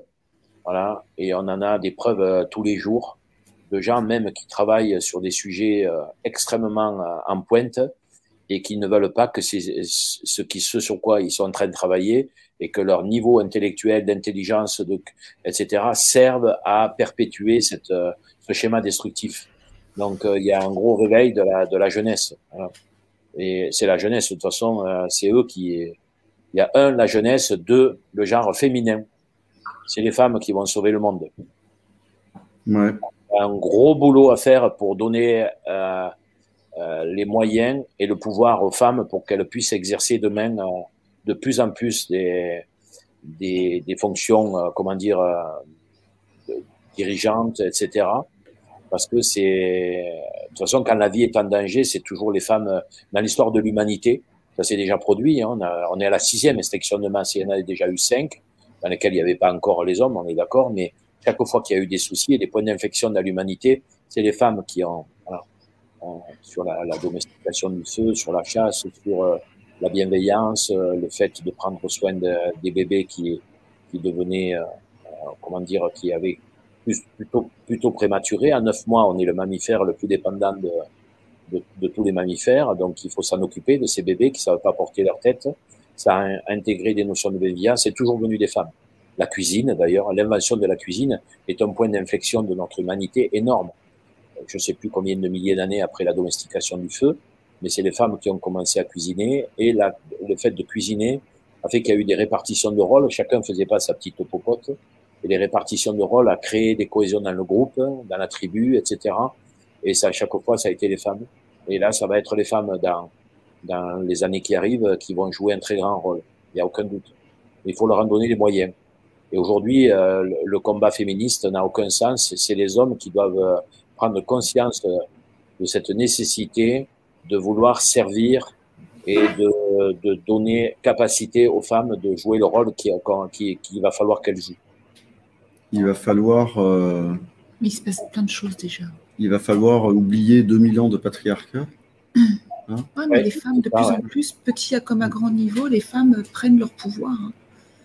Oui, de oui, plus en c'est- plus. ouais. Oui, oui. Il faut pas le prendre par la force et par la. Ah non, non, et toujours dans le Voilà. dans, dans l'ouverture du cœur, ouais. L'ouverture du cœur, les énergies. Ah, bien sûr, bien sûr. Et c'est là que ça va marcher. Voilà. Ouais. Et par la cuisine. C'est pour Oui. ça que euh, voilà, Ouais. euh, euh, ce que fait euh, notre amie Stéphanie est extrêmement important. Extrêmement important. Je crois qu'il y a, qu'il y a même des grands critiques culinaires qui l'ont compris et qu'il faut aider. Pas favoriser, euh, voilà, mais il faut aider. Il faut aider, il faut mettre tout. Nous, on, on va se grandir, nous, les hommes, si nous voulons aider les femmes. Voilà. Oui. Christophe Chardon, pourquoi tu dis c'est pas un peu n'importe quoi Là, vas-y, dé- développe. Bah, Christophe, euh, on le connaît. Oui. Hein. Ah oui, oui. Il était venu faire un stage hein, ici. hein, tu te rappelles ouais. Ouais. Mais il y a Ouais. plein de, il y a plein de penseurs qui, euh, euh, ce que je dis moi, j'essaie rarement que ce soit ma propre pensée. J'essaie qu'elle soit, elle s'appuie sur beaucoup d'inférences, sur beaucoup de, de sources. Mais euh, comment ne pas penser C'est pas parce que c'est une sœur, mais c'est sœur Emmanuelle qui dit quand on enseigne à un homme, on enseigne à un individu. Quand on enseigne à une femme, on enseigne à un peuple. Je crois que ça a beaucoup de sens. Ouais. C'est un peu Ouais, tout ça. complètement, ouais. Ouais, complètement bon. Évidemment, là dans le chat, on a, on a des hommes qui ne comprennent pas. Ben oui, eh oui, ouais, ouais, logi- logique. euh, cher Christophe. On t'a donné un petit pouvoir sur tout le monde et tu comptes bien encore t'en servir un petit peu. Mais tu sais, c'est pas là que se, que se situe tout ça. Ça se situe à d'autres échelles. Ça se situe à d'autres échelles. On va pas t'enlever tes couilles, hein, t'inquiète pas. Hein. c'est pas, c'est pas, c'est pas du tout ça hein, dont il s'agit. Hein. De toute façon, ah, Michel-Ange, Michael. Alors, vas-y, vas-y, vas-y, vas-y. Non, mais déjà femme est pas Bah oui, évidemment. C'est un excellent exemple. Michel-Ange, il a fait une énorme connerie. Il s'est laissé tenter à la faire et dans la chapelle Sixtine, et vous pouvez voir, on les a encore en ligne. Il y a eu au Collège de France euh, quatre jours de, de débat sur euh, l'utilité ou pas, ou le bien fondé ou pas de représenter Dieu. Et Michel-Ange, il l'a fait. Dans la chapelle Sixtine, il a, il a représenté un homme de 70 ans environ, assis sur un nuage avec une grande barbe. Et, et c'est, pas Fred, mais une, hmm. il a quand même une grande barbe. Mais il a des grands cheveux blancs, hein, donc Fred en a pas. Désolé, Fred. Il n'a pas le même t-shirt que toi. Mais Michael Angelo, il a, il a représenté euh, Dieu sous une forme humaine. C'est une énorme erreur en pleine Renaissance parce que ça génère toute la phénoménologie de l'anthropocentrisme que ayant représenté Dieu sous une forme humaine, l'homme se prend pour Dieu et l'homme se prend en Dieu, il fait que des conneries. Et, et donc, je dis pas que Michel-Ange est la, la, cause de tous les malheurs aujourd'hui, mais ce système de la Renaissance, qui est de croire que la surélévation de l'homme le conduit à être euh, le représentant du vivant au sommet de l'échelle de l'évolution, c'est une immense connerie. Et c'est ce qui est, ça s'appelle l'anthropocentrisme, et c'est ce qui est pour beaucoup dans tout le diagramme euh, convergent de, de, tout ce qui a, qui a amené le monde là où il en est aujourd'hui. Ah ouais, tu, mais enfin, euh, moi je suis, 100% d'accord avec toi. L'homme arrogant, l'homme démurge. Voilà. Les hommes qui ont conçu tous les trucs qui font broum broum parce que ils se sont laissés entraîner à, à, avoir tous les apparats de la séduction, de la prise de pouvoir, de la prise d'intérêt par des trucs qui, qui, qui, qui, sont, qui font du mal voilà, même aujourd'hui, on a des dérives dans le domaine agricole. Je pense qu'ils sont plutôt sur le retour, où c'est celui qui a le tracteur, qui a le plus de chevaux, qui a, qui a la dent euh, de, de charrue qui est la plus profonde. Si je peux labourer un mètre 10, je suis un mec plus un mec que celui qui peut labourer qu'à 40. Et, écoutez-le, regardez-le, tout ça. Il y a un mec qui le dit vachement bien, c'est Claude Bourguignon, c'est magnifique. Alors que labourer comme ça, c'est juste une, une hérésie totale voilà, retourner les horizons du sol, euh, détruire, mettre les bactéries euh, qui euh, en aérobie là où il faut qu'elles soient aérobie, etc. C'est de la connerie. Et on a fait des conneries juste parce que plus on avait ce sentiment de puissance, plus on se sent en capacité à séduire, plus, on se sent en capacité à prendre du pouvoir, et le pouvoir engendre aussi de la séduction, etc. Eh ben c'est une immense erreur. Et la Renaissance, comme disait le poète Armand Robin, euh, la Renaissance, c'est le début de la fin. C'est pas là que l'espèce humaine a été le plus évoluée. C'est au Moyen Âge qu'elle a été le plus évoluée. C'est là qu'elle a fait les grands édifices, les plus grands tracés régulateurs. Est-ce que vous savez quel est le nom des maîtres d'œuvre qui se sont succédés pour construire Notre-Dame pendant 240 ans? Vous les connaissez pas le nom. Ces gens étaient discrets. Alors qu'aujourd'hui, euh, regardez, les mecs, il faut qu'ils aient leur nom au frontispice de la cathédrale. Hein, ils mettent leur nom. Voilà, je m'appelle machin Trubidule, j'ai 340 boulangeries et dans le monde entier, il y a mon nom. Euh, il faut pas. On est dans des délires. On les connaît tous ces délires. C'est des délires en plus qui sont beaucoup plus engendrés par le système endocrinien et, et par les hormones que par le système cognitif. Et on a besoin de se recentrer sur nos systèmes cognitifs tous les chamans des civilisations précolombiennes savaient très bien ça et ils savaient donner d'ailleurs même à celui qui se laissait aller à être un peu dirigé par, euh, dit ses couilles tout à l'heure, mais enfin par ses hormones, eh bien on lui donnait les petits trucs qui faisaient que ça lui passait ça. Et aujourd'hui, euh, on a besoin de se soigner, de se guérir de tout ça. Sinon, il n'y aura pas de demain. Excusez-moi, hein, vous m'avez demandé de faire à la messe, je l'ai fait. Bravo, bravo, bravo. Jean, est-ce que tu as quelque chose à rajouter à tout ça? Bah, Bravo. non, c'est magnifique euh, l'expression. Euh,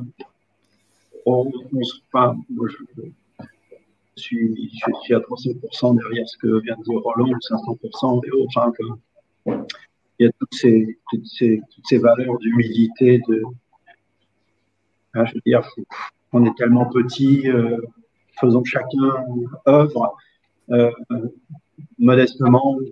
Et effectivement, c'est pas la messe, mais, mais je pense que c'est comme ça qu'on, reste attentif à nos, et que nos sens restent euh, en capacité de se développer pour comprendre euh, et quel chemin faut-il ou pas prendre, et puis de rester, de savoir qui on est précisément et, d'affirmer les choix qu'on a fait. Voilà.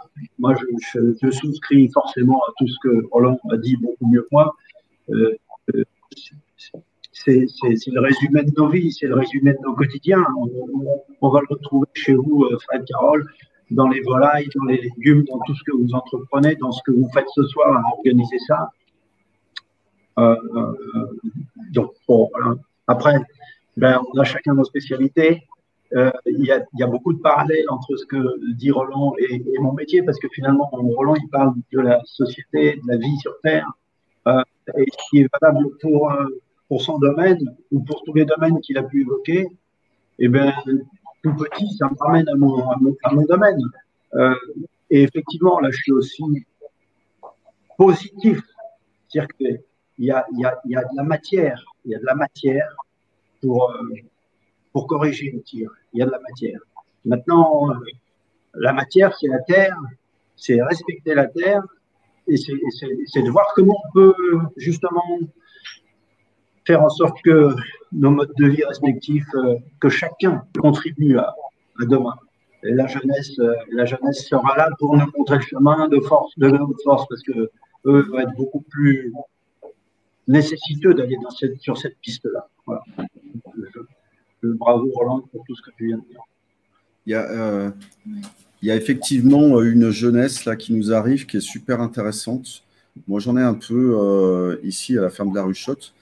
J'ai eu deux femmes que j'ai embauchées l'année dernière, parce que j'en ai marre de travailler avec euh, des mecs, parce que c'est toujours euh, un concours de longueur de, de bits, pardon. Et forcément, à un moment ou à un autre, on clash, parce que euh, je ne suis plus respecté dans ce que j'ai envie de faire.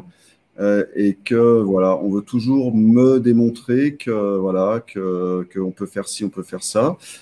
Euh, enfin bref, voilà. Alors qu'avec les femmes, ça se passe de façon beaucoup plus subtile et beaucoup plus intéressante. J'ai entre autres une, une jeune femme qui travaille avec moi, qui est, qui est ingénieure agronome et euh, qui a passé ses diplômes. Euh, bah, je crois que tu l'as vu, Roland. Hein. Ouais. ouais, tu l'as vu. Et qui a passé ses diplômes, on va dire pour faire plaisir à ses parents, je crois. Et puis, elle, son rêve, c'était de faire de la cuisine. Donc, euh, elle est ingénieure hein, euh, et, quand elle a eu, fini tous ses diplômes, eh ben, euh, elle a dit à ses parents, bah, maintenant, je vais pouvoir faire de la cuisine. Hein. voilà, donc elle est arrivée à la maison l'année dernière. J'ai fini bah, par l'embaucher parce que j'ai vu qu'elle avait du potentiel dingue. Et là, j'ai dû remettre un peu la partie ferme en ordre. Donc, bah, je me suis dit, je vais utiliser les ressources qui sont à ma disposition en ce moment et, en particulier cette jeune femme qui est ingénieure agronome, donc euh, qui doit savoir plein plein de choses. Et elle est d'une humilité dingue, c'est-à-dire que lorsqu'on bosse dans le jardin, dans l'élevage, elle me demande absolument tout. C'est-à-dire qu'on a pu remettre la ferme de la Ruchotte exactement euh, bah, comme je l'ai imaginé et créé il y a 20 ans, avec son aide, mais en plus avec une réflexion euh, hyper, euh, hyper intéressante et éclairante et très technique. Et bah, j'ai trouvé que c'était. Euh, on a passé euh, un mois là assez, assez, assez bien et on a remis tous nos animaux. ouais. Et on a remis nos animaux bien en état. Et on a fait un boulot là sur le jardin. C'est Écoute Roland, là, quand tu vas venir, là, je pense que tu vas, je pense que tu vas vraiment bien bien adorer ça. Je vais relancer toutes les buts, toutes les euh, et puis tout ça là. Euh, j'avais un petit peu laissé Et puis, je vais me remettre là-dedans. Je me suis remis dans la lecture, euh, et puis en particulier de ce bouquin bah, que tu connais, d'un grand permaculteur autrichien. Sepp Holzer, c'est un, c'est un homme extraordinaire qui, dans les années 60, a monté une ferme en Autriche à 1600 mètres d'altitude et qui a fait un boulot de malade. À 1600 mètres d'altitude, il a des cerisiers, il a des abricotiers et ça marche et tout, tout marche parce que c'est extrêmement bien réfléchi et c'est, euh, ce n'est que de l'observation. Il a observé, il a regardé et il a été attentif à ce que à ce qu'on lui montrait. Et il a fait, euh, voilà, il y a 60 étangs, il y a 60 étangs sur sa, euh, sur sa ferme qui ont créé un microclimat euh, qui fait que, bah voilà, il y a, il y a, il y a de tout. Il produit des fruits, des légumes. Ouais. Tu devrais y aller voir. Tu devrais aller voir les vaches là-bas. Ah si tu veux voir des vaches qui rient, il faut aller là-bas. Elles se marrent, les vaches. Elles sont heureuses. C'est absolument. Euh, c'est absolument. On sait, on sait, enfin pourquoi la vache. Pour, à répondre à la question pourquoi la vache rit Ouais. Mais tu le vois là-bas. Voir les vaches heureuses, c'est impressionnant. C'est très impressionnant. Alors, il est assez âgé hein, maintenant. Hein, ah ouais, ouais. Euh, Fred. C'est Polzer, ouais. Oui. Tu m'entends? Nous, on, est un petit peu désolé, mais on va devoir vous laisser, nous, parce qu'on avait un truc de prévu à 19h30. Ouais. Et, on y est, là, on a tout le monde qui arrive. Et euh, on est vraiment ravis d'avoir partagé ces moments euh, avec vous tous. Ouais. Et, euh, et puis bon, à la prochaine, ouais, on, remet ça bientôt. Bah, on avait dit qu'on faisait ça tous les mois. Ouais. Donc on peut le faire. Hein. On peut même le faire à quatre. Hein. Stéphanie, si, ça, si ça te branche, qu'on le fasse vraiment à 4, ça fonctionne bien parce qu'on s'écoute tous et on se laisse bien la parole. Euh, des fois, à 3, ça ne fonctionne pas. Mais euh, nous, ça marche bien. Avec plaisir. Merci, merci à toutes et à tous. Euh, on vous souhaite une très très bonne soirée. On vous embrasse. À très très bien. Gros bisous, gros bisous. Belle soirée. Gros bisous à, tous les, à, tous les, quatre. Bisous. Au revoir à tous. Salut les amis, ciao, ciao, ciao, ciao. Ne part pas, il faut pas qu'il parte. Non, non, non, non, non, non, Jean, il va rester. Ça y est, Jean, on a toute la place. ah, santé. Ah, mais c'est qui boit un coup, dis donc. Un petit coup de whisky. Hein. Et de l'eau. De l'eau. de l'eau de là. De l'eau d'ici. Est-ce que tu as remarqué, Jean, euh, ce que j'ai un petit peu expliqué là, que dans les élevages, euh, euh, que dans les élevages, il y a, où il y a des femmes, euh, souvent on trouve des, des animaux qui sont bien mieux que là où il y a des, il y a des hommes. Moi, j'ai remarqué ça. Et toi? Je ne pourrais pas l'analyser comme tu le fais, mais enfin, je te rejoins sur, je vous rejoins sur, sur l'esprit. Euh, le, féminin euh, euh, doit venir,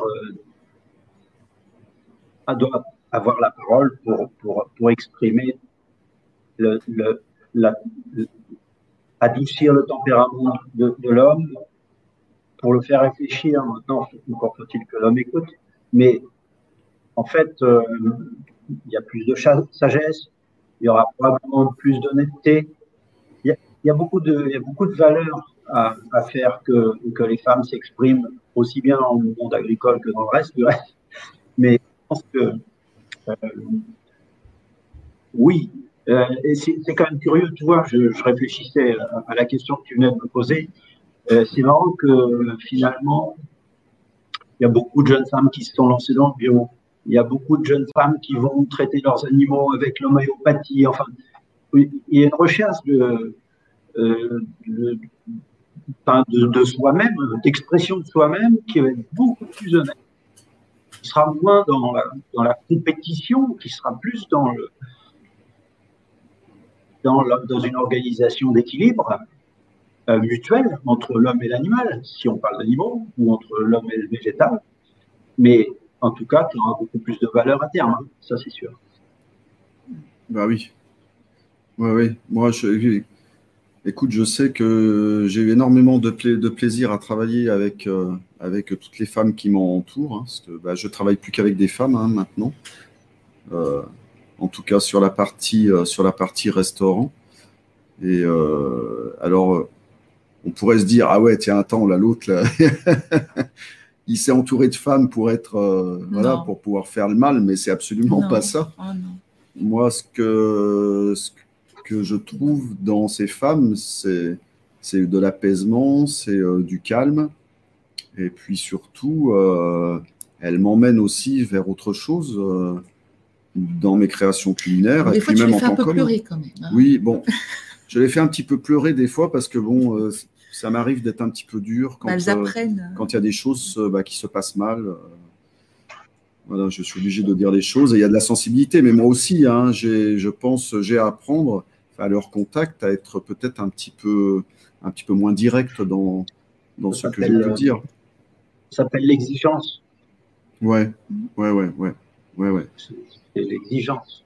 Et puis tu sais, hein, je, pense que toi aussi, hein, tu as bien, tu as quand même bien vu euh, dans les années, euh, dans les années 80 et puis, et puis fin 70, bah, dans nos métiers, hein, il n'y en avait pas hein, de femmes. Hmm. Bon, écoute, moi tout simplement, euh, je, peux dire que d'abord je suis entouré de femmes, j'ai trois filles, mais avec Rosée, mon épouse, enfin jamais j'aurais été capable de faire ce que j'ai fait. Et tout ce que tout ce qu'on a fait, comme toi, on l'a fait, on l'a fait à deux, on l'a fait ensemble et dans, dans le débat euh, pour, euh, bah, pour justement que nos, nos emportements euh, de, compétiteurs, ben voilà, que qu'on remette un peu d'eau froide dans la bassine pour, pour redescendre la température, tu vois, pour pas qu'on aille courir après ce qu'on n'attrapera jamais, quoi, finalement, c'est ça, et qu'on puisse se consacrer à l'essentiel. Donc, si, on a la chance d'avoir pu voilà, entreprendre un petit bout de chemin euh, pour avoir fait quelque chose et s'être réalisé un peu, ben, c'est comme ça qu'on a pu le faire. Parce que moi, je pense que tout seul, euh, euh effectivement, j'aurais peut-être pas eu euh, et je le dis facilement parce qu'elle est à côté de moi. Voilà. Elle est là, elle est discrète, hein elle n'aime pas se montrer. C'est Roselyne, voilà. Coucou Donc, euh, tu vois, il y a des témoins. Mais après, dans le métier que j'exerce, euh, il y a quelques femmes qui arrivent, euh, quelques jeunes femmes qui s'intéressent, et, c'est très bien qu'elles-mêmes, elles vont apporter le soin, elles vont apporter la précision aussi, la finesse, elles vont apporter beaucoup à la tenue des hommes parce qu'effectivement, quand il y a des femmes, les hommes se tiennent mieux. Enfin, n'est peut-être, c'est peut-être pas le sujet qu'il faut évoquer, mais en tout cas, c'est, on peut le constater, quoi. C'est, c'est, profitable, c'est très profitable. Alors, relié au monde animal, oui. Euh, tu vois, ma fille Anaïs élève des brebis. Hmm. Euh, je vois comment elle s'y prend. Euh, c'est, elle fait des super fromages. Oui. On en avait vu. Ouais. Oui. C'est conduit, euh, c'est conduit comme voilà. Elle est dans son temps. Elle est, elle est pile, elle est pile au rendez-vous avec des intentions euh, euh, qui sont des intentions de respect de l'animal, d'échange, de, enfin, il n'y a, pas de supériorité, c'est vraiment, euh, c'est vraiment, je, je, vis grâce à toi et je, et je, et tu, vas être heureuse chez moi. Voilà, voilà comment elle parle à ses brebis. Et c'est bah oui, Voilà. Bah oui. Et puis, est-ce que est-ce qu'elle donne quelques agneaux à son papa C'est arrivé. C'est arrivé.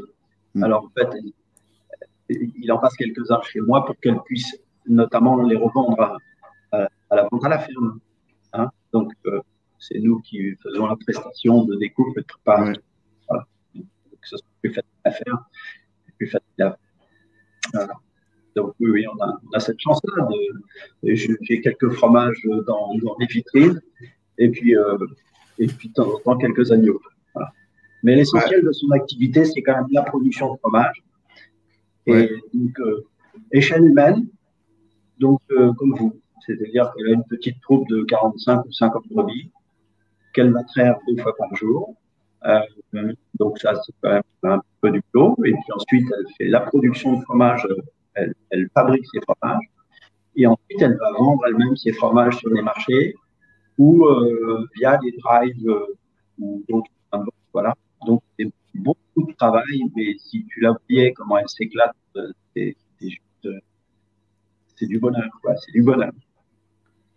Est-ce que tu peux nous rappeler le nom de sa ferme et dans quel endroit elle se trouve? Alors, c'est la bergerie de la Source. Alors, la bergerie de la Source parce que le loin prend sa source chez elle. Et ça se trouve à 10 km au sud de Saint-Sauveur-en-Puisay. Alors, pour ceux qui peuvent connaître la Puisay, euh, c'est à aller 5 km du château de Guédelon qui est en construction.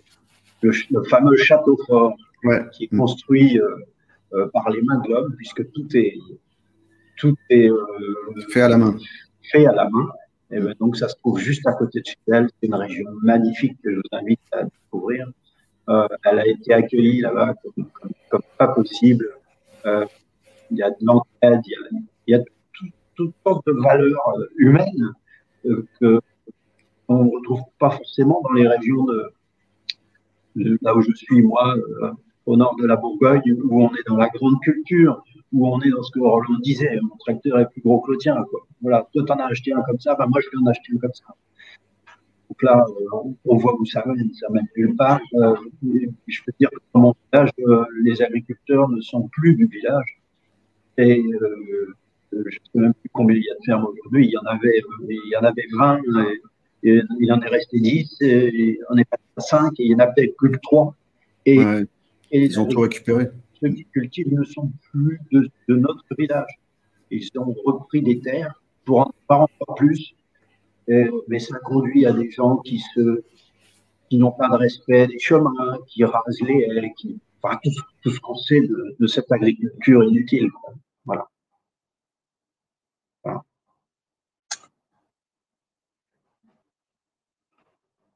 Où êtes-vous?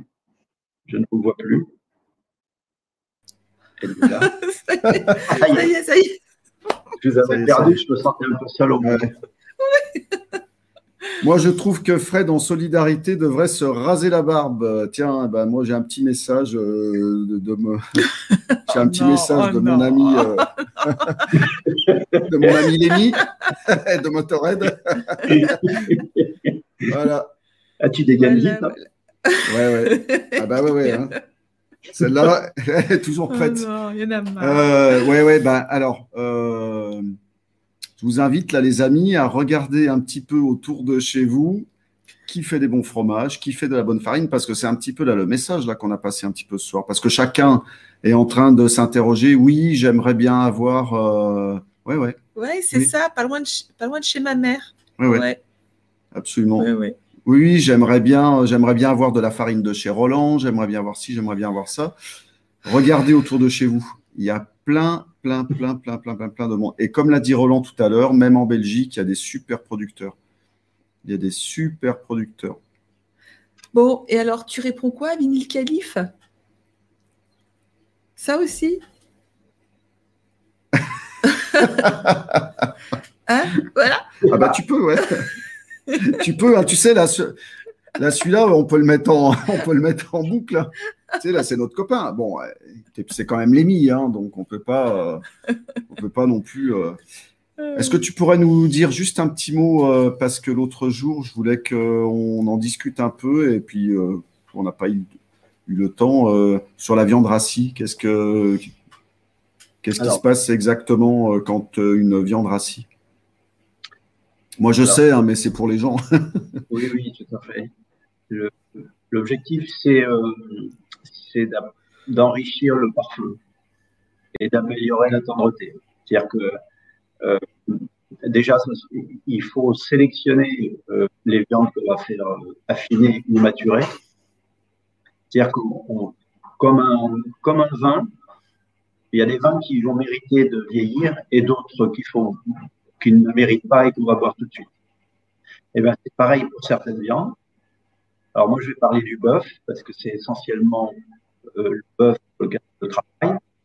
Et donc, cette démarche-là, je l'ai démarrée il y a un certain nombre d'années avec le bœuf de Charles où j'ai pu voir surtout que, parce que ça faisait longtemps que je cherchais le produit avec lequel j'allais pouvoir démarrer cette, étude. Et euh, je me suis fait livrer du bœuf de Charolles, qui est la région d'origine du Chardonnay. Et j'ai vu tout de suite dans mes frigos que cette viande, elle avait une aptitude à se conserver, beaucoup mieux que les autres viandes. Et c'est en voyant ces premières semaines d'évolution que j'ai dit, je vais pouvoir conduire euh, l'idée de, faire maturer les viandes euh, grâce à ce produit. Et donc, j'ai démarré tout seul. J'ai fait ça pendant un an ou deux, euh, en, tout comme ça, en analyse pour voir comment se comportait le produit. Et puis, à un moment donné, j'ai vu que j'avais atteint des limites scientifiques parce que le réseau de clients que, que j'avais euh, mais je me voyais pas vendre des viandes maturées sans, sans que ce soit absolument sécure. Et donc, j'ai fait appel à des scientifiques qui sont venus euh, m'assister. À l'époque, on est même passé via la filière Euseo, c'est pour te dire, on était vraiment précurseur en France. Hein, C'était l'innovation. Et on a pu euh, prendre des pièces de viande et les mettre euh, en turbulence dans des cellules spécifiques pour voir comment elles évoluaient avec euh, plus chaud, euh, euh, plus ventilé, plus humide, plus sec, etc. Et à terme, on est arrivé avec un algorithme qu'on avait basé sur trois points clés qui étaient l'amélioration des qualités organoleptiques, la maîtrise économique et surtout l'aptitude à la mise en marché, c'est-à-dire la sécurité sanitaire. Donc, le point clé pour moi, c'était l'amélioration des qualités organoleptiques.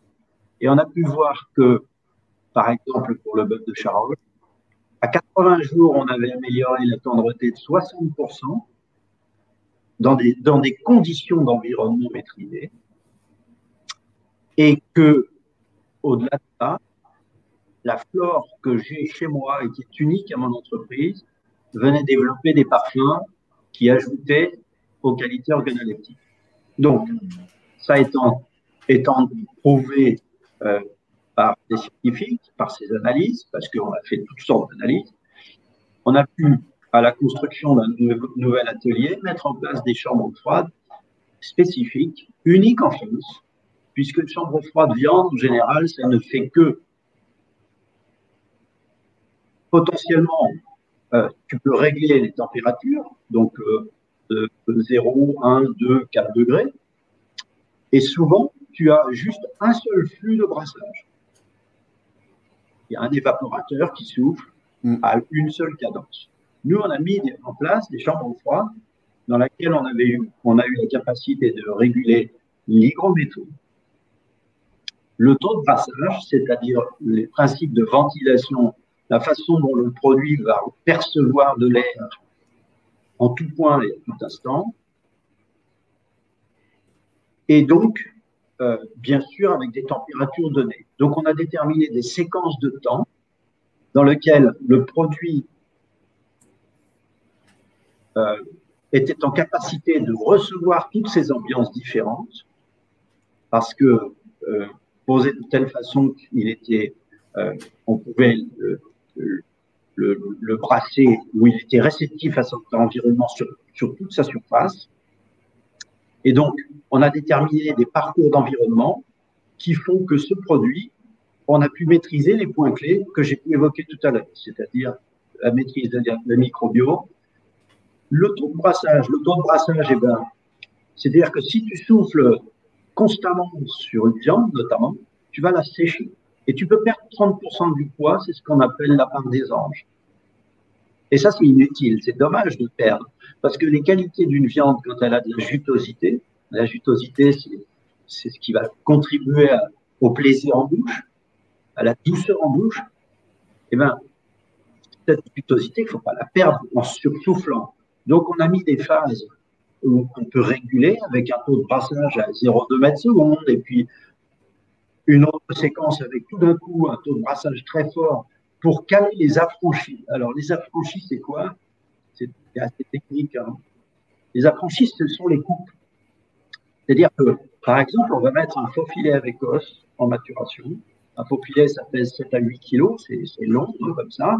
Ça fait 60 euh, cm de long. On le met en maturation de façon la plus intègre possible, c'est-à-dire qu'on n'y touche pas. On le laisse avec sa couverture de gras, on le laisse sur os. Donc il est protégé sur toutes ses faces, sauf sur les coupes, forcément, la coupe de l'entrecôte et la coupe du rumsteak, qui sont de part et d'autre. Et à un moment donné, cette surventilation qu'on va faire, elle va venir cartonner les deux extrémités pour justement faire enfermer la jutosité. Et une fois que ça s'est atteint, c'est obtenu, on va redescendre tout doucement pour, pour caresser le produit, pour éviter justement de sécher, pour lui laisser son intégrité la plus complète possible et l'emmener et pouvoir l'emmener ensuite en chambre de garde euh, où on aura, euh, on pourra l'emmener à 60, 80, 100 jours euh, si nécessaire. Alors ça, cette étude, elle a été conduite sur le bœuf de Charolles.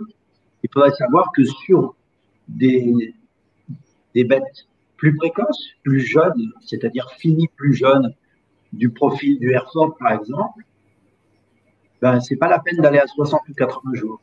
À 30 jours, on aura obtenu un, un apport de tendreté supplémentaire euh, suffisant. La viande est tendre. Par contre, le goût le goût qu'on va obtenir, par exemple, avec une viande de charole, il est unique. Il y a cette réceptivité à, à, cet effet de maturation. Et je reprends l'exemple d'un vin, euh, un grand cru. Si tu, alors, ce bœuf de charole, c'est vrai que si tu le manges un peu frais, c'est-à-dire 8, 10 jours, 15 jours après l'abattage, il présente trop de fermeté, comme, comme les viandes françaises. Donc, la maturation, elle est profitable au même titre qu'un grand cru. Si on boit un grand cru trop vite, il n'est pas au rendez-vous, il n'est pas bon. On se demande pourquoi on a mis cet argent-là. Par contre, si on va le chercher dans sa cave quelques années plus tard, là, tout d'un coup, il va s'être exprimé euh, autrement. Alors, de même qu'un vin, un petit vin, les vins, qui ne se gardent pas, eh ben, c'est pareil avec des viandes jeunes ces viandes jeunes-là, ça ne sert à rien de les, faire rassir plus, de 30 jours, 25, 30 jours. On n'obtiendra pas un gain organoleptique supplémentaire. Voilà, Est-ce que tu penses qu'une viande, on arriverait à la faire maturer de façon naturelle, c'est-à-dire sans, euh, chambre froide? Alors, euh, je pense que euh, je pense que c'est possible. Alors, c'est possible, enfin, c'est quand même une question d'ambiance. C'est-à-dire qu'il y a probablement des régions où le climat pourrait le permettre plus que d'autres, à certaines périodes de l'année. Il faut savoir que les anciens faisaient rassir, n'avaient pas forcément de frigo, et les viandes étaient protégées par des linges, et elles étaient, elles étaient connues pour être très bonnes. Euh, Maintenant, il faut savoir que les pièces nobles, elles ont pris de la valeur avec le développement de la société moderne. Euh, euh, les pièces à griller, euh, on n'en faisait pas tout, cet effet qu'on en fait aujourd'hui. Aujourd'hui, les, gens veulent, aller au restaurant et manger de l'entrecôte ou du filet de bœuf. Entrecôte ou filet de bœuf. Si tu leur fais un bon client, heureusement qu'il y a des bons clients chez toi et qui vont pouvoir euh, te suivre, euh, vous suivre sur les pistes de, que tu vas pouvoir leur proposer pour les équilibres matières.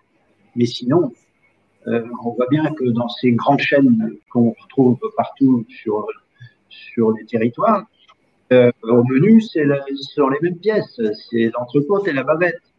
Bon, alors on en revient à la question que tu posais. Je pense que il y a non seulement une question d'ambiance, après une question d'hygiène. C'est-à-dire que les vétérinaires aujourd'hui ne te, laisseraient plus faire des choses comme ça. Les normes, euh, les, normes euh, ajoutées depuis tant d'années font que on te regarderait, Ouais. on Bah oui. On t'interdirait. Et puis ensuite, il y a, aussi, euh, je reviens peut-être sur un chapitre qui n'est pas forcément des plus plaisants, mais qu'il faut, auquel faut faire face, c'est au moment de l'abattage. On sait bien que dans les abattoirs industriels, aujourd'hui, pour gagner en temps ou peut-être aussi en hygiène, il y a certaines viandes qui sont douchées. Et on sait que l'eau et, et, la, et les carcasses, ça fait, ça fait mauvais mélange, ça fait mauvais Bah jour. C'est-à-dire que si on met, si on met de l'eau sur les carcasses au moment de l'abattage, on va raccourcir la durée de vie du produit. Il n'y a rien. Moi, j'ai vu le- le- la- les, les très jolies pintades que, qui sont venues de chez toi et c'était magnifique. Mais jamais de la vie, elles ont été traitées de la sorte. Forcément, ça a été traité comme il fallait euh, dans le, au moment de l'abattage. Parce que, euh, alors voilà, c'est la différence qu'on peut exprimer à la question que tu poses, est-ce qu'on pourrait faire ça aujourd'hui? Ben, C'est compliqué sur ces, sur ces différents volets-là. Il faut quand même, aujourd'hui, les normes font que tu ne pourrais pas le faire. Ensuite, il faudrait peut-être le faire à certaines saisons de l'année. Tu vois, par exemple, comme le port Bellota en Espagne, il est abattu, je crois, euh, autour du, de fin décembre jusqu'au au 20 janvier, quelque chose comme ça. C'est-à-dire qu'il y a une période de l'année qui, qui, qui fait qu'on va pouvoir travailler ces carcasses de porc. Donc, ça veut dire qu'il faut, il faut tout réviser, quoi. Euh, ou, ou il faut juste suivre la saison, comme la saison des fraises et des asperges et des, et des mirabelles. et plutôt que de vouloir Ouais. manger de l'entrecôte et de la bavette d'aloyau partout, euh, partout sur la planète. Et Ouais, complètement. qu'on inspire les, les sociétés qui sont en quête de progrès. Et malheureusement, on les, on les emmène dans l'erreur parce que on leur, on leur sert de modèle. Et donc, leur, leur rêve, ça va être demain de manger de l'entrecôte et de la bavette, alors qu'aujourd'hui, ils se contentent de, de- des équilibres qu'ils peuvent, peuvent avoir. Ouais. Donc, c'est. Voilà. c'est- je sais pas. Ils vont peut-être couper la télévision, surtout pas qu'ils nous regardent. Voilà. Ah là là, ouais. C'est passionnant, hein, hein, tout ça. Hein, les amis, je suis sûr que vous avez envie qu'on se refasse encore un petit live avec Jean et Roland. Bah, dans un mois, hein, on avait dit euh, un petit par mois. Si, si ils sont tous les deux d'accord, euh, moi je veux bien. Moi je veux bien qu'on continue. hein.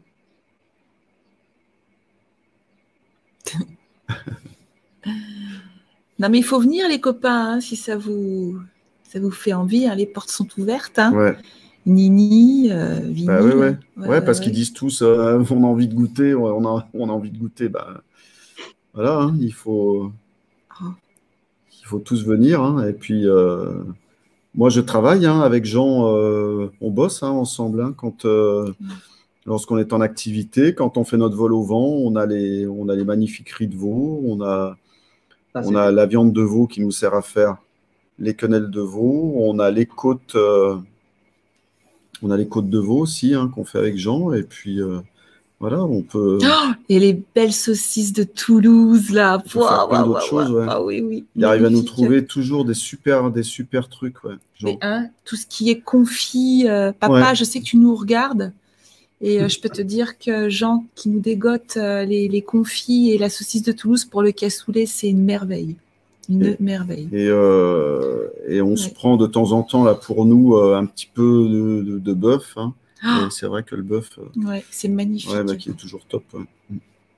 Qui est toujours top, hein. On en mange. Euh, une page de publicité. Ouais, bah oui. Écoute, c'est no- c'est normal, hein, de toute façon. Ben, mais c'est même pas de la pub, hein. Je dis simplement la vérité, c'est Ouais, tout. ouais. Je dis simplement la vérité. Bon, bah, les Papa, amis. Toulouse, c'est loin, tu mets de la mauvaise volonté. Ouais, hein, vraiment. là. Ouais. Bon, c'était bien. Ouais, bah, les amis, on a fait deux heures encore. Donc, on va peut-être se laisser là-dessus, hein, parce que vous avez très certainement faim maintenant. Et puis, nous aussi, moi, j'avoue que là, j'ai une grosse faim. c'est un petit peu pour ça que je vais arrêter. Ça réveille, ça réveille.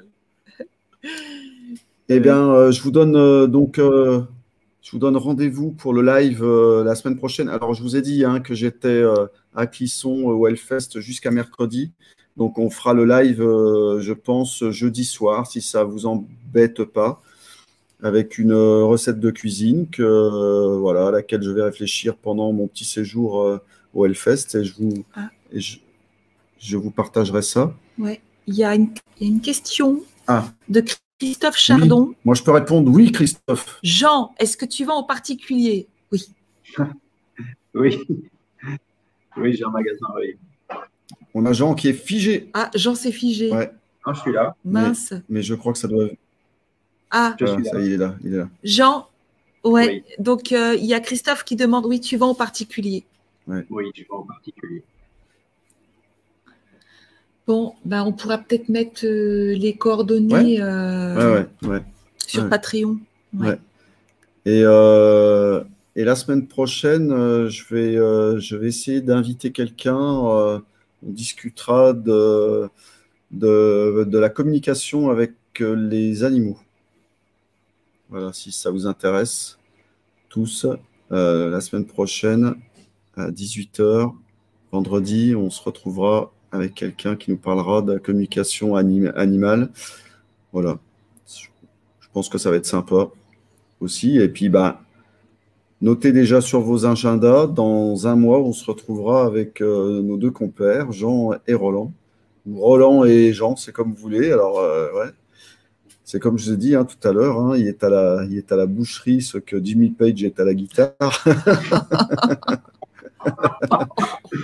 Il va falloir que je monte pas, non. Voilà. Bon, et ben Oh. écoutez, euh, grosse bise à tous. Ouais. Euh, Qu'est-ce et- qu'on mange ce soir chez les ménagers? Ah, ah. Je sais qu'en dessert, il y a une belle tourte aux pommes qui nous attend. Voilà, bon, bah, moi, Voilà. j'en mange pas, hein, comme je mange pas de gluten, mais c'est Mais on la mangera mais pour c'est pas grave, tout le monde s'en fout. Mais façon, non, donc, euh, c'est de la mousse au chocolat.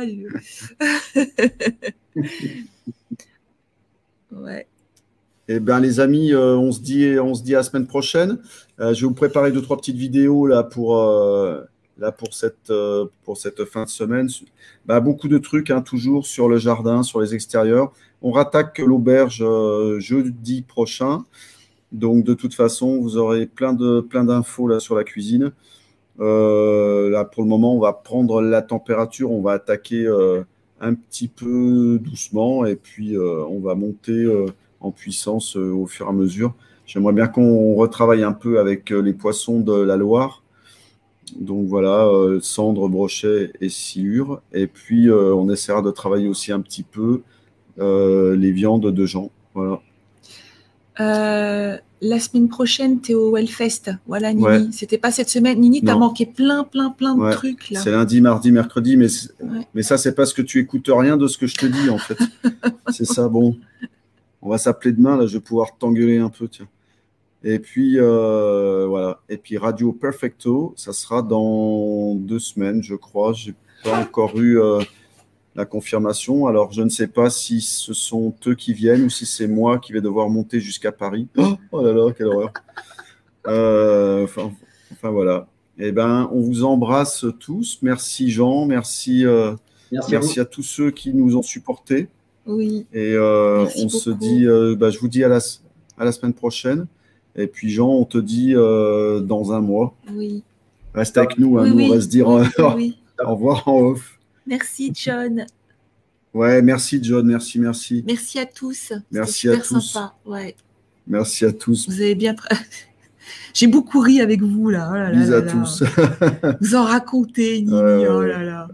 C'est pas possible. Allez, bisous, bisous. On vous aime aussi. Bisous à tous.